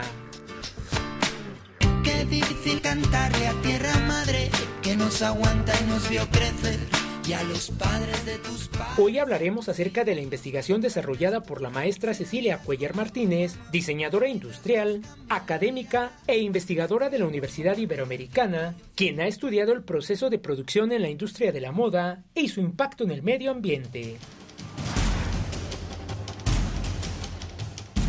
La industria de la moda genera importantes ganancias a las grandes marcas textiles. Por ejemplo, según datos de la Organización Ambientalista Internacional, Greenpeace, en el año 2020, y a pesar de que nos encontrábamos en el inicio de la pandemia de COVID-19, las ventas en la industria de la moda alcanzaron alrededor de 664.470 millones de dólares a nivel mundial. Sin embargo, de acuerdo con la Organización de las Naciones Unidas, esta industria es la segunda que más contamina en el mundo, después de la petrolera. La de prendas contamina de manera importante y sobreexplota los recursos naturales. Por ejemplo, para producir un pantalón de mezclilla se necesitan cerca de 12 litros de agua, 10 kilogramos de colorantes químicos y medio kilo de sustancias químicas para lograr el efecto desgastado. Un solo pantalón de mezclilla genera 32 kilos de dióxido de carbono, gas íntimamente relacionado con el efecto invernadero y el calentamiento global. Por ello, la maestra en educación humanista, Cecilia Cuellar Martínez, especialista en procesos de producción y académica de la Universidad Iberoamericana, ha estudiado la industria de la moda y ha desarrollado diversas alternativas a este tipo de producción, más ecológicas y evitando dañar al medio ambiente. Esta práctica se conoce como moda sustentable. La moda sustentable es una moda que va en pro de ayudar al planeta a tener menos crisis. ¿Por qué? Porque no deja huella de carbono. Porque la moda sustentable es una moda que regresa, es de la tierra y regresa a la tierra. Eso es lo que se quiere y eso es lo que se ha desarrollado últimamente. En las empresas textiles, por lo regular, contaminan muchísimo y desarrollan lo que es la pronto moda, fast fashion. Hoy por hoy ya han tomado conciencia y lo que tratan de hacer es recuperar alguna parte del proceso de producción para volverlo más eco y entonces esto se convierte en algo sostenible. Ahora bien, existe otro concepto clave, la moda sostenible. La maestra Cuellar Martínez nos explica. La moda sostenible es aquella que ya se le recuperó algo que va a aportar al planeta, algo que ya no va a ir en contra de esta crisis que estamos viviendo de contaminación. Y la moda sustentable es una nueva propuesta que se hace a base de materiales que se pueden regenerar y regresan a la tierra, es decir, salen de la tierra, por lo regular se producen con fibras naturales, vegetales y artificiales. Las artificiales las dejamos casi que a un lado y son textiles que se pueden volver a compostar. Esa es una área, la de las hilaturas y las fibras naturales vegetales, pero también eh, hemos estado trabajando sobre hongos, que son los micelios y que se podrían utilizar para teñir, que también el teñido es de lo más desgastante que hay en la industria textil y de lo más contaminante. Son miles de, de litros los que se utilizan. Entonces, lo que se trata es de generar a base de hongos, a base de cultivos y también eh, a base de, de, lo que son membranas bio, con biomateriales que son sustratos o desechos para regresarlos a la tierra en un compostaje. La maestra Cecilia Cuellar Martínez, con amplia trayectoria en el área de procesos de producción y diseño textil, indumentaria y moda, se ha especializado en nuevas tecnologías e innovación como biomateriales, tecnotextiles y nanotecnología, desarrollando un vasto compendio de alternativas para implementar en la industria textil. Escuchemos un poco del trabajo que ha desarrollado la diseñadora Cuellar Martínez estamos creando nuevas alternativas de telas no tejidas, en este caso, más bien son membranas no tejidas que podemos reforzar con alguna red o una malla de fibra natural. Nunca meter algún polímero porque volvemos a contaminar. Entonces le damos estructura y las teñimos con tintes naturales como podría ser algunas especias como una cúrcuma, podría ser para quitarle las bacterias con canela, podríamos recurrir al cardamomo, a todas las plantas, troncos y flores que arrojen un tinte, lo podemos fijar. Eh, esta es una área. La otra sería trabajar con bacterias. En este caso, trabajaríamos la kombucha, creación de algunos desarrollos con estas bacterias. Las, se alimentan y después se secan, se les da un acabado y también te ahorran. Con una sola tinción queda, cosa que, por ejemplo, con unos jeans puedes en una tinción llevarte 3.000 litros aproximadamente de agua y ya todo el proceso 14.000 litros. En este caso es con una sola inmersión En la próxima entrega de Sustenta conoceremos más acerca del trabajo de la maestra Cecilia Cuellar Martínez y las alternativas que propone la industria textil para evitar la contaminación del medio ambiente. Si tienes alguna duda o comentario puedes compartirlo a través de las redes sociales de Prisma RU o directamente en mi cuenta de Twitter. Me encuentras como arroba Daniel Medios TV. Para Radio UNAM, Daniel Olivares Aranda. Hay una cuestión de, yo, diría, como es de amor a la tierra. Bien, continuamos y nos vamos ahora a la información internacional a través de Radio Francia. Relatamos al mundo. Relatamos al mundo.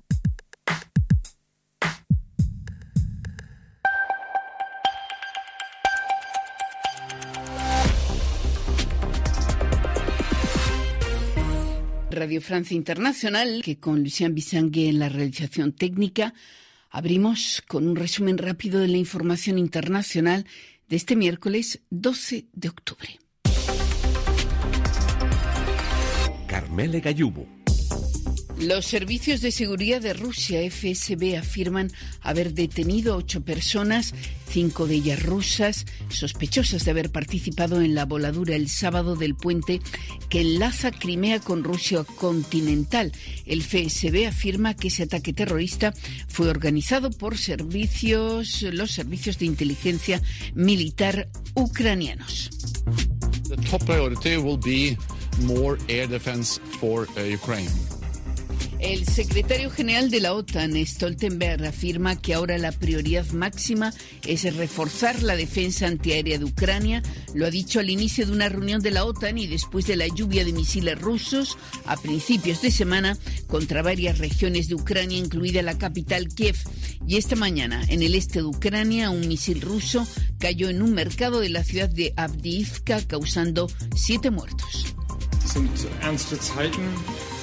Los tiempos son difíciles y las cifras de proyección de otoño lo demuestran. Estamos ante una grave crisis energética provocada por la guerra de agresión de Putin contra Ucrania y por la paralización del suministro de gas desde Rusia. Esta grave crisis energética terminará convirtiéndose en una crisis económica y social. Eran las palabras esta mañana del ministro alemán de Economía, Robert Abeck, quien afirma que muy probablemente la primera economía europea, la alemana, entrará en recesión el próximo año. Y aquí en Francia, de la amenaza a los actos, el gobierno comenzó hoy a requisar personal en una de las seis refinerías en huelga en el país, huelga que ha provocado problemas de abastecimiento en un tercio de las gasolineras francesas. Y pese a los llamados a desconvocar esos paros esta mañana, los trabajadores decidieron mantenerlas, reclaman una subida de sueldos después de que las empresas del sector hayan registrado un récord de dividendos. Y en Perú, la Fiscalía ha emitido una denuncia contra el presidente Pedro Castillo, la más grave de las formuladas hasta ahora en su contra. La fiscal de la Nación acusa a Castillo de estar a la cabeza de una red criminal encargada de adjudicar contratos públicos a cambio de dinero. Castillo niega rotundamente esas acusaciones.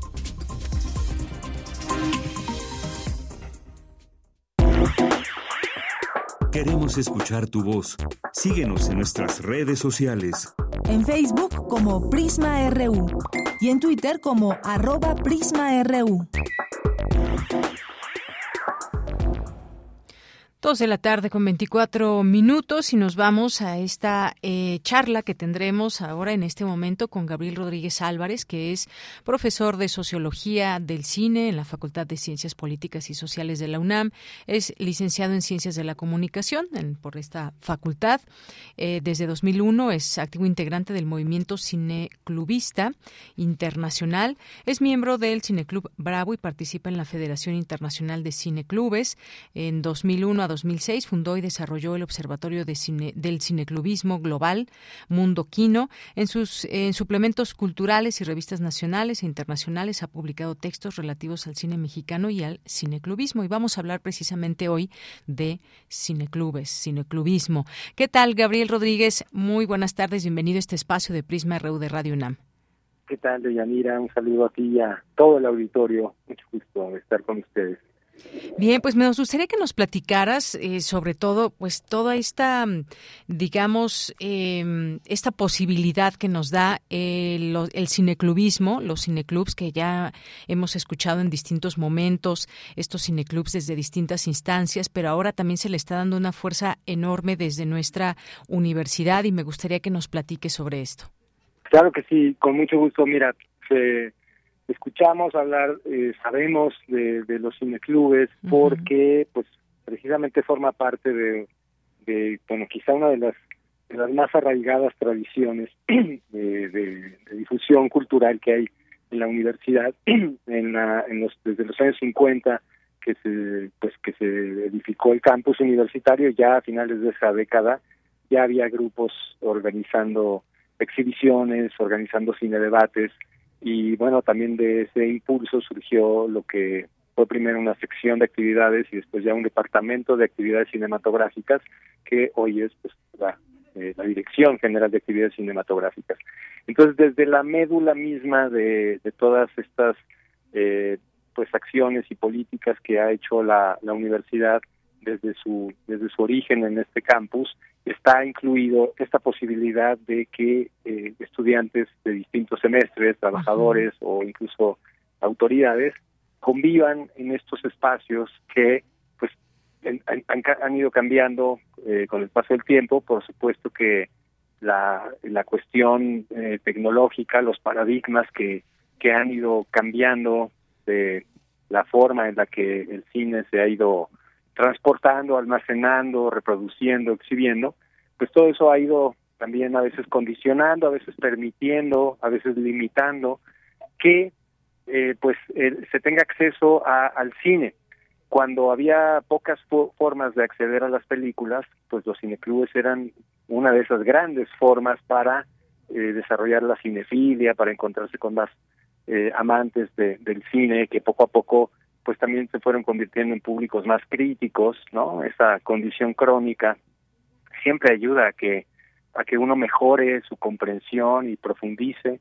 Y bueno, tenemos también muchas revistas y muchas publicaciones y sobre todo también tenemos una enorme, un caudal de gráfica que nos hace ver que ha estado en las actividades y en el pulso universitario.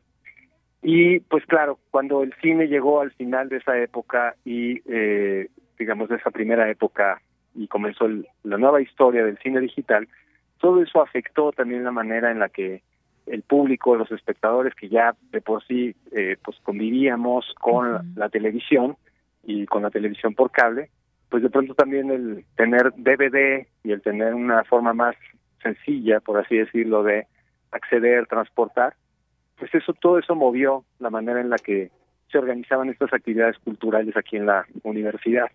Y a partir de que en el año 2013 comenzó pues eso, después de varios procesos y después de largos eh, momentos también de, de coyuntura, a veces de, de, que se enfriaban estas discusiones, a veces se retomaban, pero en 2013 se volvió a publicar un reglamento de exhibiciones públicas. El anterior había sido hecho en 1972, cuando hubo un, después del movimiento del 68 y después de, de ese esa década de los 60 donde hubo muchos cineclubes en las facultades. Y en los años 70 se trató de tratar de organizar y regular un poco eso, ese auge y darle un, un sentido y una conducción. Bueno, ese, ese reglamento quedó también rebasado eh, en la medida en que ya no había casas distribuidoras que alquilaran catálogos en 16 milímetros, ¿no? Que era como que el formato de oro con el que trabajó o ha trabajado mucho eh, pues los cineclubes. Y a partir de eso y a partir de organizar otra vez eh, en la esfera digital pues una serie de normativas y de formas para para poder también aprovechar materiales y sin pisar esos resbalosos terrenos de los derechos de propiedad. Entonces la UNAM ha, tenido a bien también en un momento de pues ya eh, regreso a, a, las aulas, regreso a, a la vida universitaria, también retomar, lanzar estas señales para incentivar, provocar, dinamizar esto desde las facultades, porque eh, recordemos que en los cineclubes participan distintos entes y, sujetos que, forman parte de la comunidad universitaria. Hay estudiantes, claro, pero también a veces hay servicios estudiantiles, también a veces hay parte de difusión cultural en las facultades. Entonces es como un vocablo y es un espacio que, que puede comunicar mucho a, a estos distintos actores, ¿no? Que convivimos y que somos parte de la, de la universidad.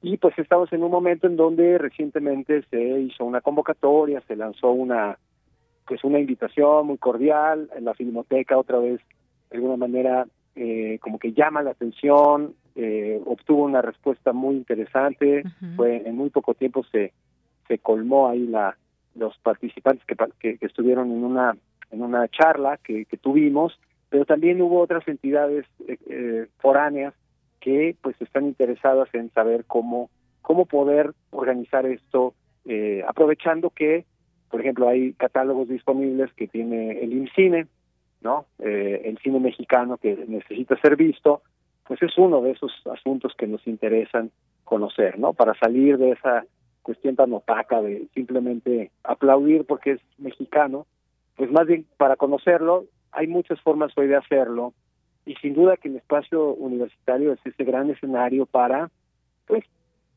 promover estas curadurías, estas esta nueva edición de publicaciones que pueden ser eh, electrónicas o impresas, pero sobre todo convocar a escucharnos, a dialogar, a, a través de las películas, pues entablar también reflexiones sobre un mundo muy urgente que, que nos que nos exige mucho, pero que también tenemos que, bueno, darnos ese espacio de reflexión para también salir de ese estado, eh, pues siempre como de tanto estrés del que no terminamos de salir, ¿no?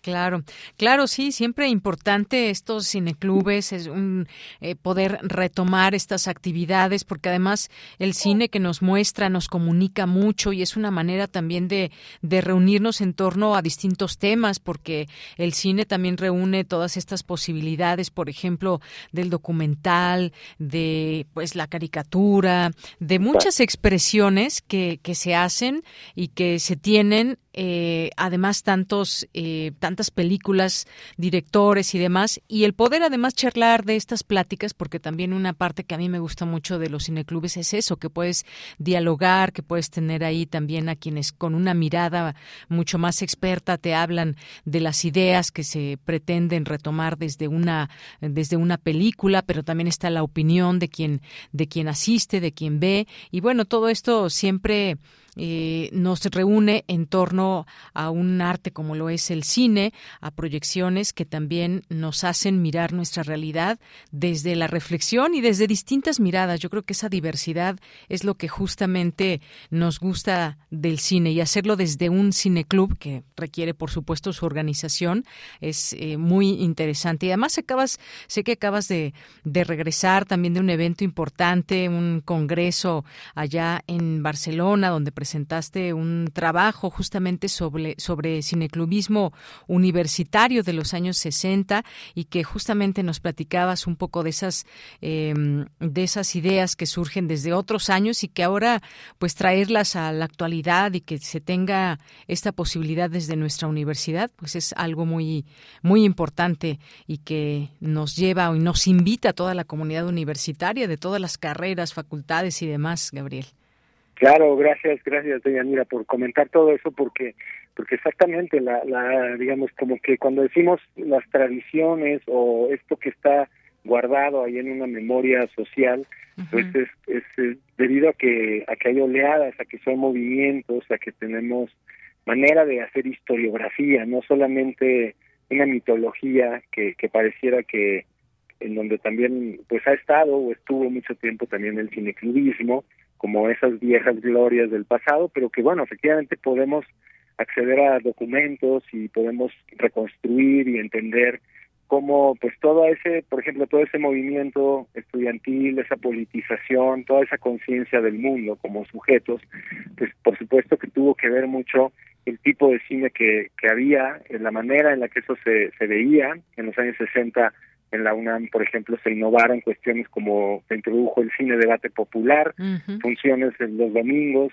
eh, recordemos el auditorio que todavía no existían las salas eh, que hoy conocemos, la Julio Bracho y la José Revueltas, que se construían hacia finales de los años 80 o mediados de los años 80, y eh, mucho menos la Monsiváis, que es mucho más reciente, y entonces esas funciones se hacían en el auditorio Justo Sierra, después Che Guevara de la Facultad de Filosofía y Letras. Y esos, esos anuarios, esos ciclos de cine, todo eso que quedó ahí como guardado, en donde también participó gente como, por supuesto, eh, Carlos Monsiváis, eh, Manuel González Casanova, que fue el, digamos, el que encabezaba esa, esa dirección y que agrupó a mucha gente, Nancy Cárdenas, entre otros, pues hubo un momento ahí de, de, de oro que, que produjo la colección de cuadernos de cine. Entonces, como que toda esta cinefilia es importante darle cauce no es como para subestimarlo, porque justamente eso es lo que permite que también haya relevos generacionales, también haya esta, este pensamiento crítico que se que se renueve. Y bueno, de eso se trataba ese, ese congreso. Eh, ya espero también poder eh, publicar algo donde se, se cuente un poco qué, quiénes estuvieron y qué temas ahí estuvimos trabajando. Aquí lo que lo que es muy grato es eh, pues encontrar que efectivamente esos esos momentos duros que a veces pasamos como como comunidad pues también llega un momento en el que otra vez toca este, mandar esas señales, recuperarlo y no y no sentirse que, que uno tiene que ser experto para iniciar, sino al contrario. La ignorancia es un muy buen punto de partida porque la ignorancia con curiosidad pues un poquito se, se aplaca, ¿no? Y entonces todo eso que nos lleva a querer conocer, pues finalmente quien se va involucrando en, en un cineclub, pues se va exigiendo un poco más, tiene que hacer un poco más de trabajo, tiene que estudiar un poco más para poder pues articular esas ideas de una forma más fluida, más coherente, pero eso a la larga pues forma parte también del proyecto de, estudios, ¿no? Del proyecto de vida, de eso que nos da la universidad, que está fuera del, del aula, sino que está en ese roce, en ese contacto con los con los otros, ¿no? Con los con los pares, con los colegas. Muy bien. Bueno, pues esta mirada también desde dentro, desde cómo se forma, se hace el cineclubismo, claro, muchas y muchos de nosotros quizás, pues el asistir también es parte de todo esto, pero hay toda una eh, generación de ideas detrás del cineclubismo y de las cuales nos ha platicado hoy Gabriel Rodríguez Álvarez, a quien agradecemos mucho esta, este tiempo aquí en Prisma RU de Radio UNAM y pues siempre abiertas las puertas de este espacio, Gabriel. Muchas gracias.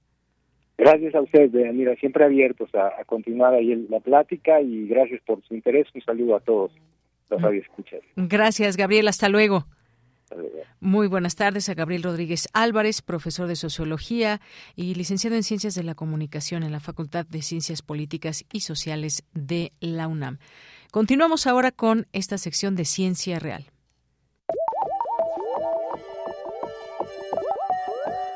Ciencia Real. Más allá de las verdades están las realidades. El corazón de la materia. Capítulo 2. El impacto de las emociones.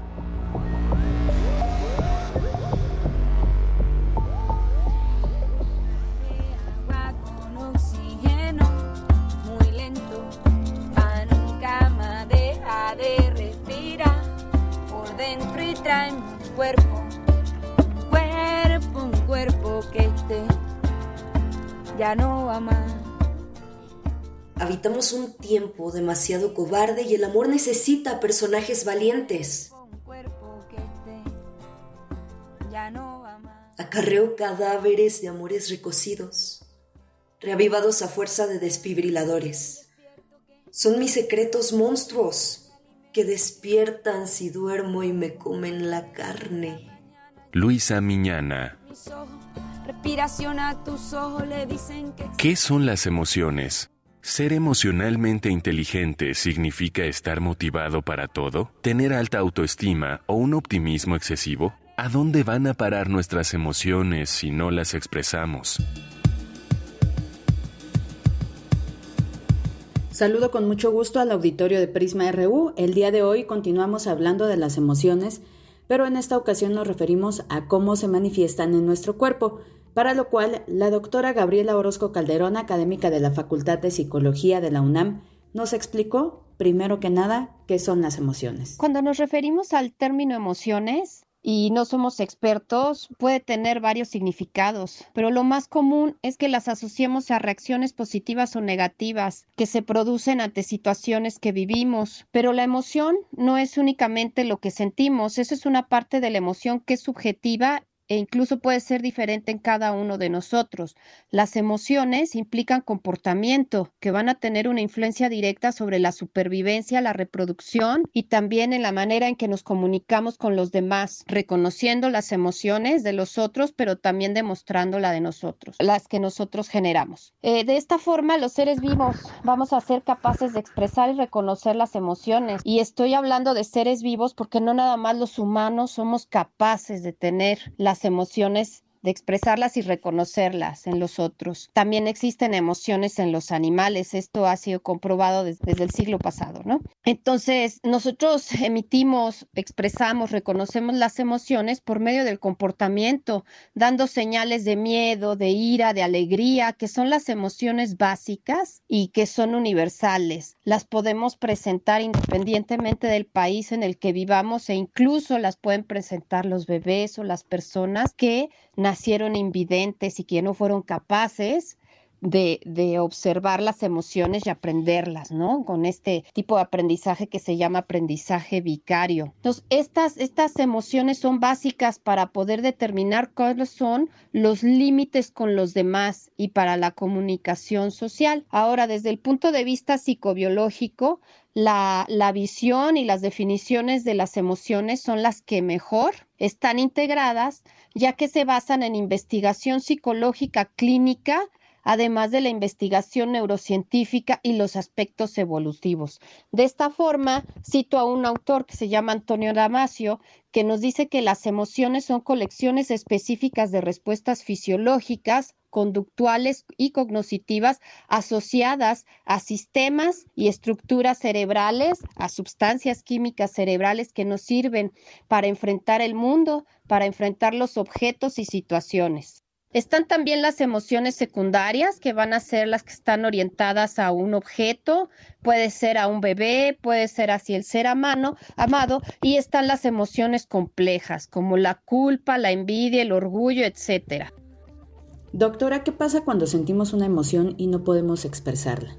¿Cómo es que se pueden llegar a somatizar las emociones? No hay emociones buenas ni malas, a pesar de que existan estas propuestas incluso desde algunas líneas de la psicología. Todas las emociones se van a complementar y tienen una función en nuestro comportamiento. Sin embargo, cuando estas, cuando estas emociones que generan estados emocionales alcanzan niveles extremos, que son muy intensos, que son muy frecuentes, pueden producir cambios en nuestra fisiología corporal, cerebral y por lo tanto en nuestro comportamiento. Y entonces puede ser una, una situación subjetiva, habrá personas que aguanten más la presión que otras, ¿no? Esto es lo que nos hace diferentes y también nos puede hacer susceptibles a que se deteriore la salud y se desequilibre el estatus psicológico de la persona. Por ejemplo, hay estudios que indican que las personas que son pesimistas son las personas que es más probable que puedan dejar a un lado los hábitos saludables como la buena alimentación, el hacer ejercicio. Entonces existen varias propuestas, ¿no? Que hablan acerca de que la alta activación psicológica se va a asociar con una inmunodepresión, de ser sujetos más vulnerables a desarrollar enfermedades como infecciones, como la gripe y el herpes, o de tipo inmunológico, como el lupus o la esclerosis. Hay bastante evidencia científica al respecto. De hecho, existe un área que se llama psiconeuroinmunología, que va a estar estudiando los vínculos psicológicos con la función cerebral, la secreción de hormonas y la respuesta inmunológica. Y algunos estudios científicos indican que pacientes que tuvieron ataques cardíacos previamente tuvieron una situación emocional extrema, como por ejemplo un ataque de ira. Doctora, ¿de qué manera las emociones pueden ser aliadas? Como sociedad tenemos que trabajar los factores protectores, los factores protectores, las redes de apoyo social efectivas, el apoyo de la familia, buscar cuáles son las fortalezas individuales que van a ser esos rasgos adaptativos que tenemos cada uno de nosotros, como el compromiso, el afrontar retos, tener esos sentimientos de control de las situaciones, el bienestar psicológico también es una manera en la que podemos propiciar cambios positivos en la sociedad con nuestras, eh, con nuestras emociones. Estas son las características de la personalidad, el sentido del humor, las experiencias, las vivencias, cómo los resolvemos. Y bueno, agradezco mucho su atención. Espero que les haya gustado este tema sobre las emociones y la parte científica que hay en torno a ellas. Les agradezco mucho su atención y los dejo con una frasecita. Muy buenas tardes. Todas las voces con ciencia. La clave para sentir conexión con la vida y ganas de vivir es la relación que mantenemos con nuestro cuerpo. Esther Niego Palachi. Prisma RU. Relatamos al mundo. Dos de la tarde con 46 minutos en este miércoles 12 de octubre del año 2022. Algunos otros temas para eh, los temas nacionales también que comentar con ustedes. Hoy se da a conocer esta noticia. Horacio Duarte, titular de la Agencia Nacional de Aduanas, informó que se proyecta cerrar el año con una recaudación superior al billón de pesos, así como que se reforzará el despliegue de Fuerzas Armadas, triplicando el número de efectivos en las 50 instalaciones del país. Con esta proyección dijo eh, que se tiene al cierre de diciembre de este año de un billón mil millones de pesos. Se van a reflejar que, que se tiene un crecimiento en este periodo del gobierno del presidente Andrés Manuel López Obrador del 16% de aumento en la recaudación, dijo en una conferencia, en la conferencia matutina del presidente. Esta es la cantidad, explicó que valdría a una sexta parte de los ingresos del Estado mexicano. Eh, siendo que de enero a septiembre de ese año se recaudaron 820 mil millones de pesos. Y bueno, pues también se destacó el papel de las Fuerzas Armadas para lograr estos resultados, siendo que actualmente hay 1.163 elementos capacitados incorporados a las 50 estaciones de fronteras. Y bueno, pues un, un sitio también importante en todo este trasiego de, de muchos productos que hay. También señaló que y destacó que gracias a este despliegue que hay con Fuerzas Armadas se han asegurado 43.6 toneladas de drogas, así como se han incautado 187.9% de más armas largas y 97.9 de cortas en el que el sexenio, que en el sexenio de Felipe Calderón, con relación a la administración de Enrique Peña Nieto, los incrementos en estas incautaciones son de 106.59 y 59.8% respectivamente. Esto es lo que lo que se mencionó y bueno, pues eh, que deja finalmente bueno, que deja las aduanas previo a las elecciones en el Estado de México. Se va a la a la batalla maestra, dice, dice Horacio Duarte, que ha entregado su renuncia porque va a otra tarea y no querían que se fuera por la puerta de atrás, dijo el presidente López Obrador al reconocer su, su labor. Y bueno, pues renunció a la, a la administración Nacional de Aduanas de México y se va a incorporar en trabajos para las próximas elecciones en el Estado de México. Luego de este informe que rindió de estos datos que le di a conocer de sus labores frente a la dependencia, una dependencia también muy importante que también pues a tomar en cuenta por todo lo que llega por ahí y todas estas cifras que se da es importante siempre tener una vigilancia extrema en todos estos sitios que son las aduanas. Y bueno, en otro en otro tema, dentro del Sedenalix se intentó derribar avión mexicano que rescató a Evo Morales y golpearon al piloto, según se da a conocer como parte de estos hackeos y de estas filtraciones en 2019, la Fuerza Aérea Mexicana sacó de Bolivia al, al expresidente Evo Morales luego de que pidió asilo político a México.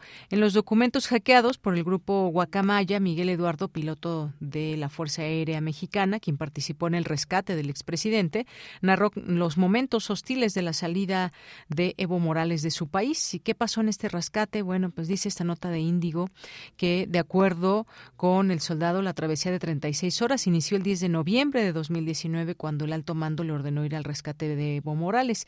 Y bueno, también la primera escala era el aeropuerto Jorge Chávez de Lima, Perú, pues la nave no tenía autorización de entrar al espacio aéreo de países como Ecuador, así que tuvo que volar sobre aguas internacionales del Océano Pacífico.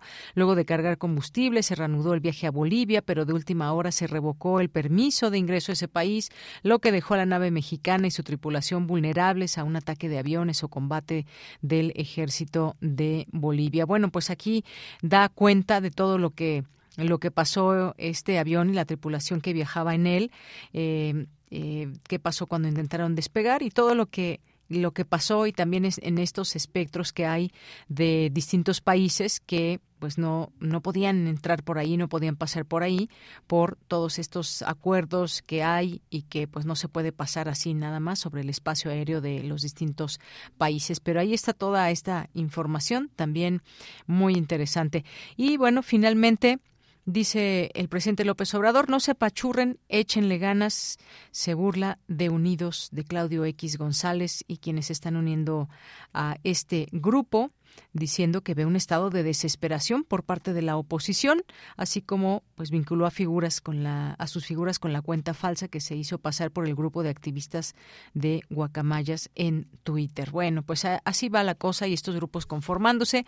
Ya hablaremos de esto más adelante en otros espacios aquí de Prisma RU. Por lo pronto nos vamos y nos vamos a Cultura con Tamara Quirós. Cultura RU. Thank you.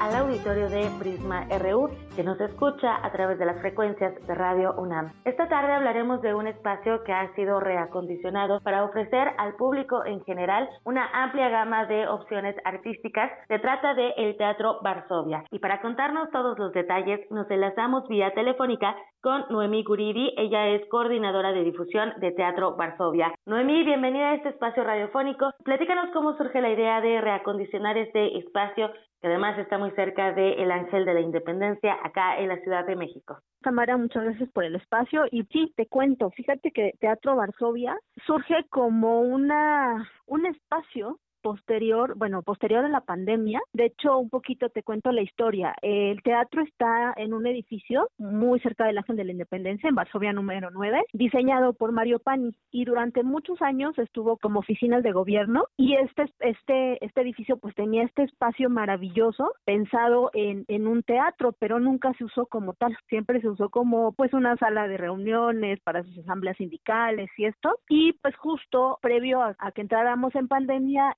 el edificio empieza a remodelarse y es cuando nuestros directores Rodrigo González y, Raúl Tamés pues se enteran que estaba en remodelación y pues empezaron a hacer las gestiones para rescatar este espacio que tenía maravilloso el, edificio para pues precisamente albergar el teatro que ahora tenemos, Teatro Varsovia, que justo tiene siete meses de haber abierto su telón. Excelente. Oye, ¿y cómo han sido estos siete meses que realmente son prácticamente los que ya hemos podido reunirnos, ¿no? Con la pandemia, con el confinamiento pues tuvimos que buscar otras alternativas que eran digitales. Ahora que regresamos a la presencialidad, que podemos reunirnos en los espacios ya sin mayor eh, temor a los contagios, ¿no? Porque ya realmente creo que la mayoría de las personas ya nos, nos dio COVID o vaya, también seguimos teniendo ciertas medidas sanitarias. ¿Cómo les ha ido en estos siete meses? Pues mira, la verdad es que la respuesta tanto de las compañías, es decir, los que se han presentado, como del público ha sido muy buena. Sí, con, con algunas, esas eh,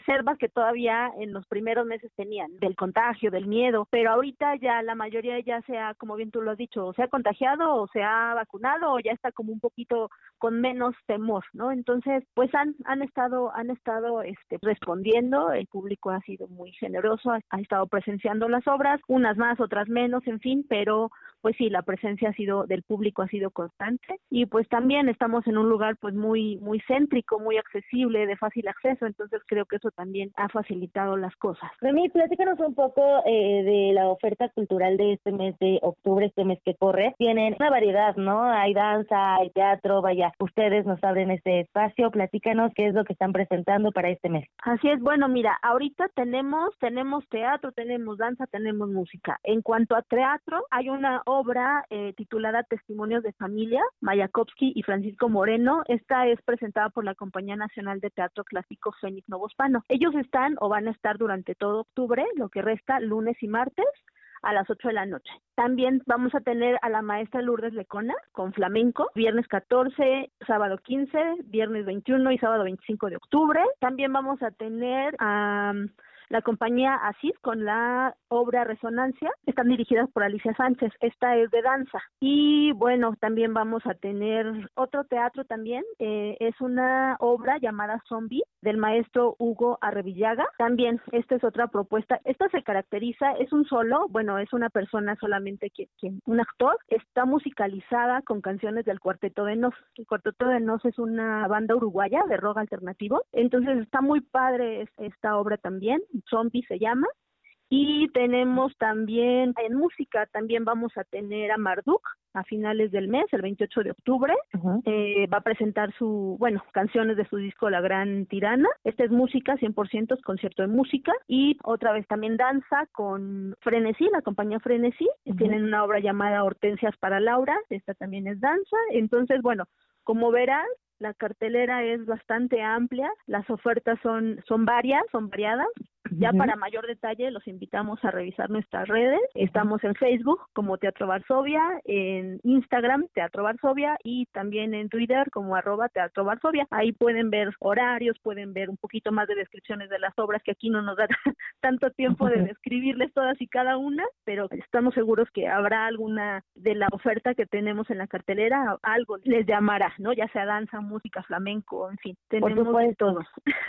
sí, y de, de hecho sí, y eso es también lo que lo que me interesa que el auditorio sepa. En cuanto a la música, que ya sería como para finales de este mes con Marduque y las Flores Silvestres, tienen una perspectiva queer, ¿no? Por ejemplo. Exacto. O, o también la, la obra que mencionabas de Zombie, que es dirigida por Hugo Arrevillaga. Él ha sido galardonado, ¿no? Eh, recientemente por la Asociación de Críticos y Periodistas Teatrales. En cuanto a danza, Noemí, eh, también sobre resonancias que nos puedes compartir de Alicia sí, Sánchez. Sí, sí, de Alicia Sánchez, exactamente. Esta de Resonancia es una obra eh, tres actores y nos presentan como tres etapas de una misma persona, la juventud, adolescencia, adultez. Va mucho enfocado a ese tema de, la resonancia que tienen nuestras obras, nuestros momentos, pero en un, en un tenor positivo. Viene un ejemplo, una memoria de una, de una, de una roca, que de una roca se derivan toda una serie de, de situaciones muy emotivas, muy bonitas, que, que, ya la verán en, en la obra y que finalmente eh, nos lleva a eso, a pensar, esto que tú haces tiene repercusiones que pueden ser muy positivas para tu vida, que pueden traerte muchos momentos felices con base en esa en esa decisión o en esa situación que tú estuviste, ¿no? O que tú decidiste llevar a cabo cierta situación. Y aquí precisamente algo que, que, se caracteriza en la en las obras de Alicia Sánchez es esa fusión que tiene entre danza, ciencia, tecnología, que en todas sus obras mete esto y hay muchas referencias a situaciones tecnológicas, a situaciones históricas, a situaciones eh, que te, enriquecen esta parte de la de la misma danza, ¿no? Entonces termina siendo como multidisciplinario, ¿no? Aunque es propiamente danza lo que vamos a ver ahí con resonancias. Y de hecho, si me permites comentar, tenemos un par de cortesías dobles precisamente para esta presentación de resonancias para el jueves 20. Excelente. Muy bien, pues ¿qué te parece, Noemi? Si las damos por Twitter, son dos pases dobles para las primeras dos personas que nos escriban en nuestro Twitter, arroba PrismaRU, que nos comparten una captura de pantalla que siguen a Teatro Varsovia, arroba Teatro Varsovia, y también a nuestro programa, y estas dos primeras personas te van a ver Resonancias, dirigida por Alicia Sánchez. De acuerdo, perfecto. Vamos a hacer eh, la, la difusión, estimada Nomi, para que la gente acuda a este espacio, y ya lo conoce, bueno, lo reconozca ahora con esta oferta cultural que nos comparten, y por supuesto también que se acerquen a la cartelera, a las redes sociodigitales para estar eh, pendientes también de lo que han estado presentando y de lo que van a presentar próximamente. Te agradezco eh, mucho que hayas tomado la llamada. No, al contrario, muchas gracias y pues los esperamos a todos con el telón abierto y con el gusto de poder compartir este espacio maravilloso. Noemí Guridi, coordinadora de difusión del Teatro Varsovia. Recuerde seguir sus redes sociodigitales o visitarlos en la calle Varsovia número 9, a unos metros del Ángel de la Independencia en la colonia Cuauhtémoc. Hasta aquí la información. De Yanira, regreso contigo a la cabina. Que tengan excelente tarde. Hasta mañana.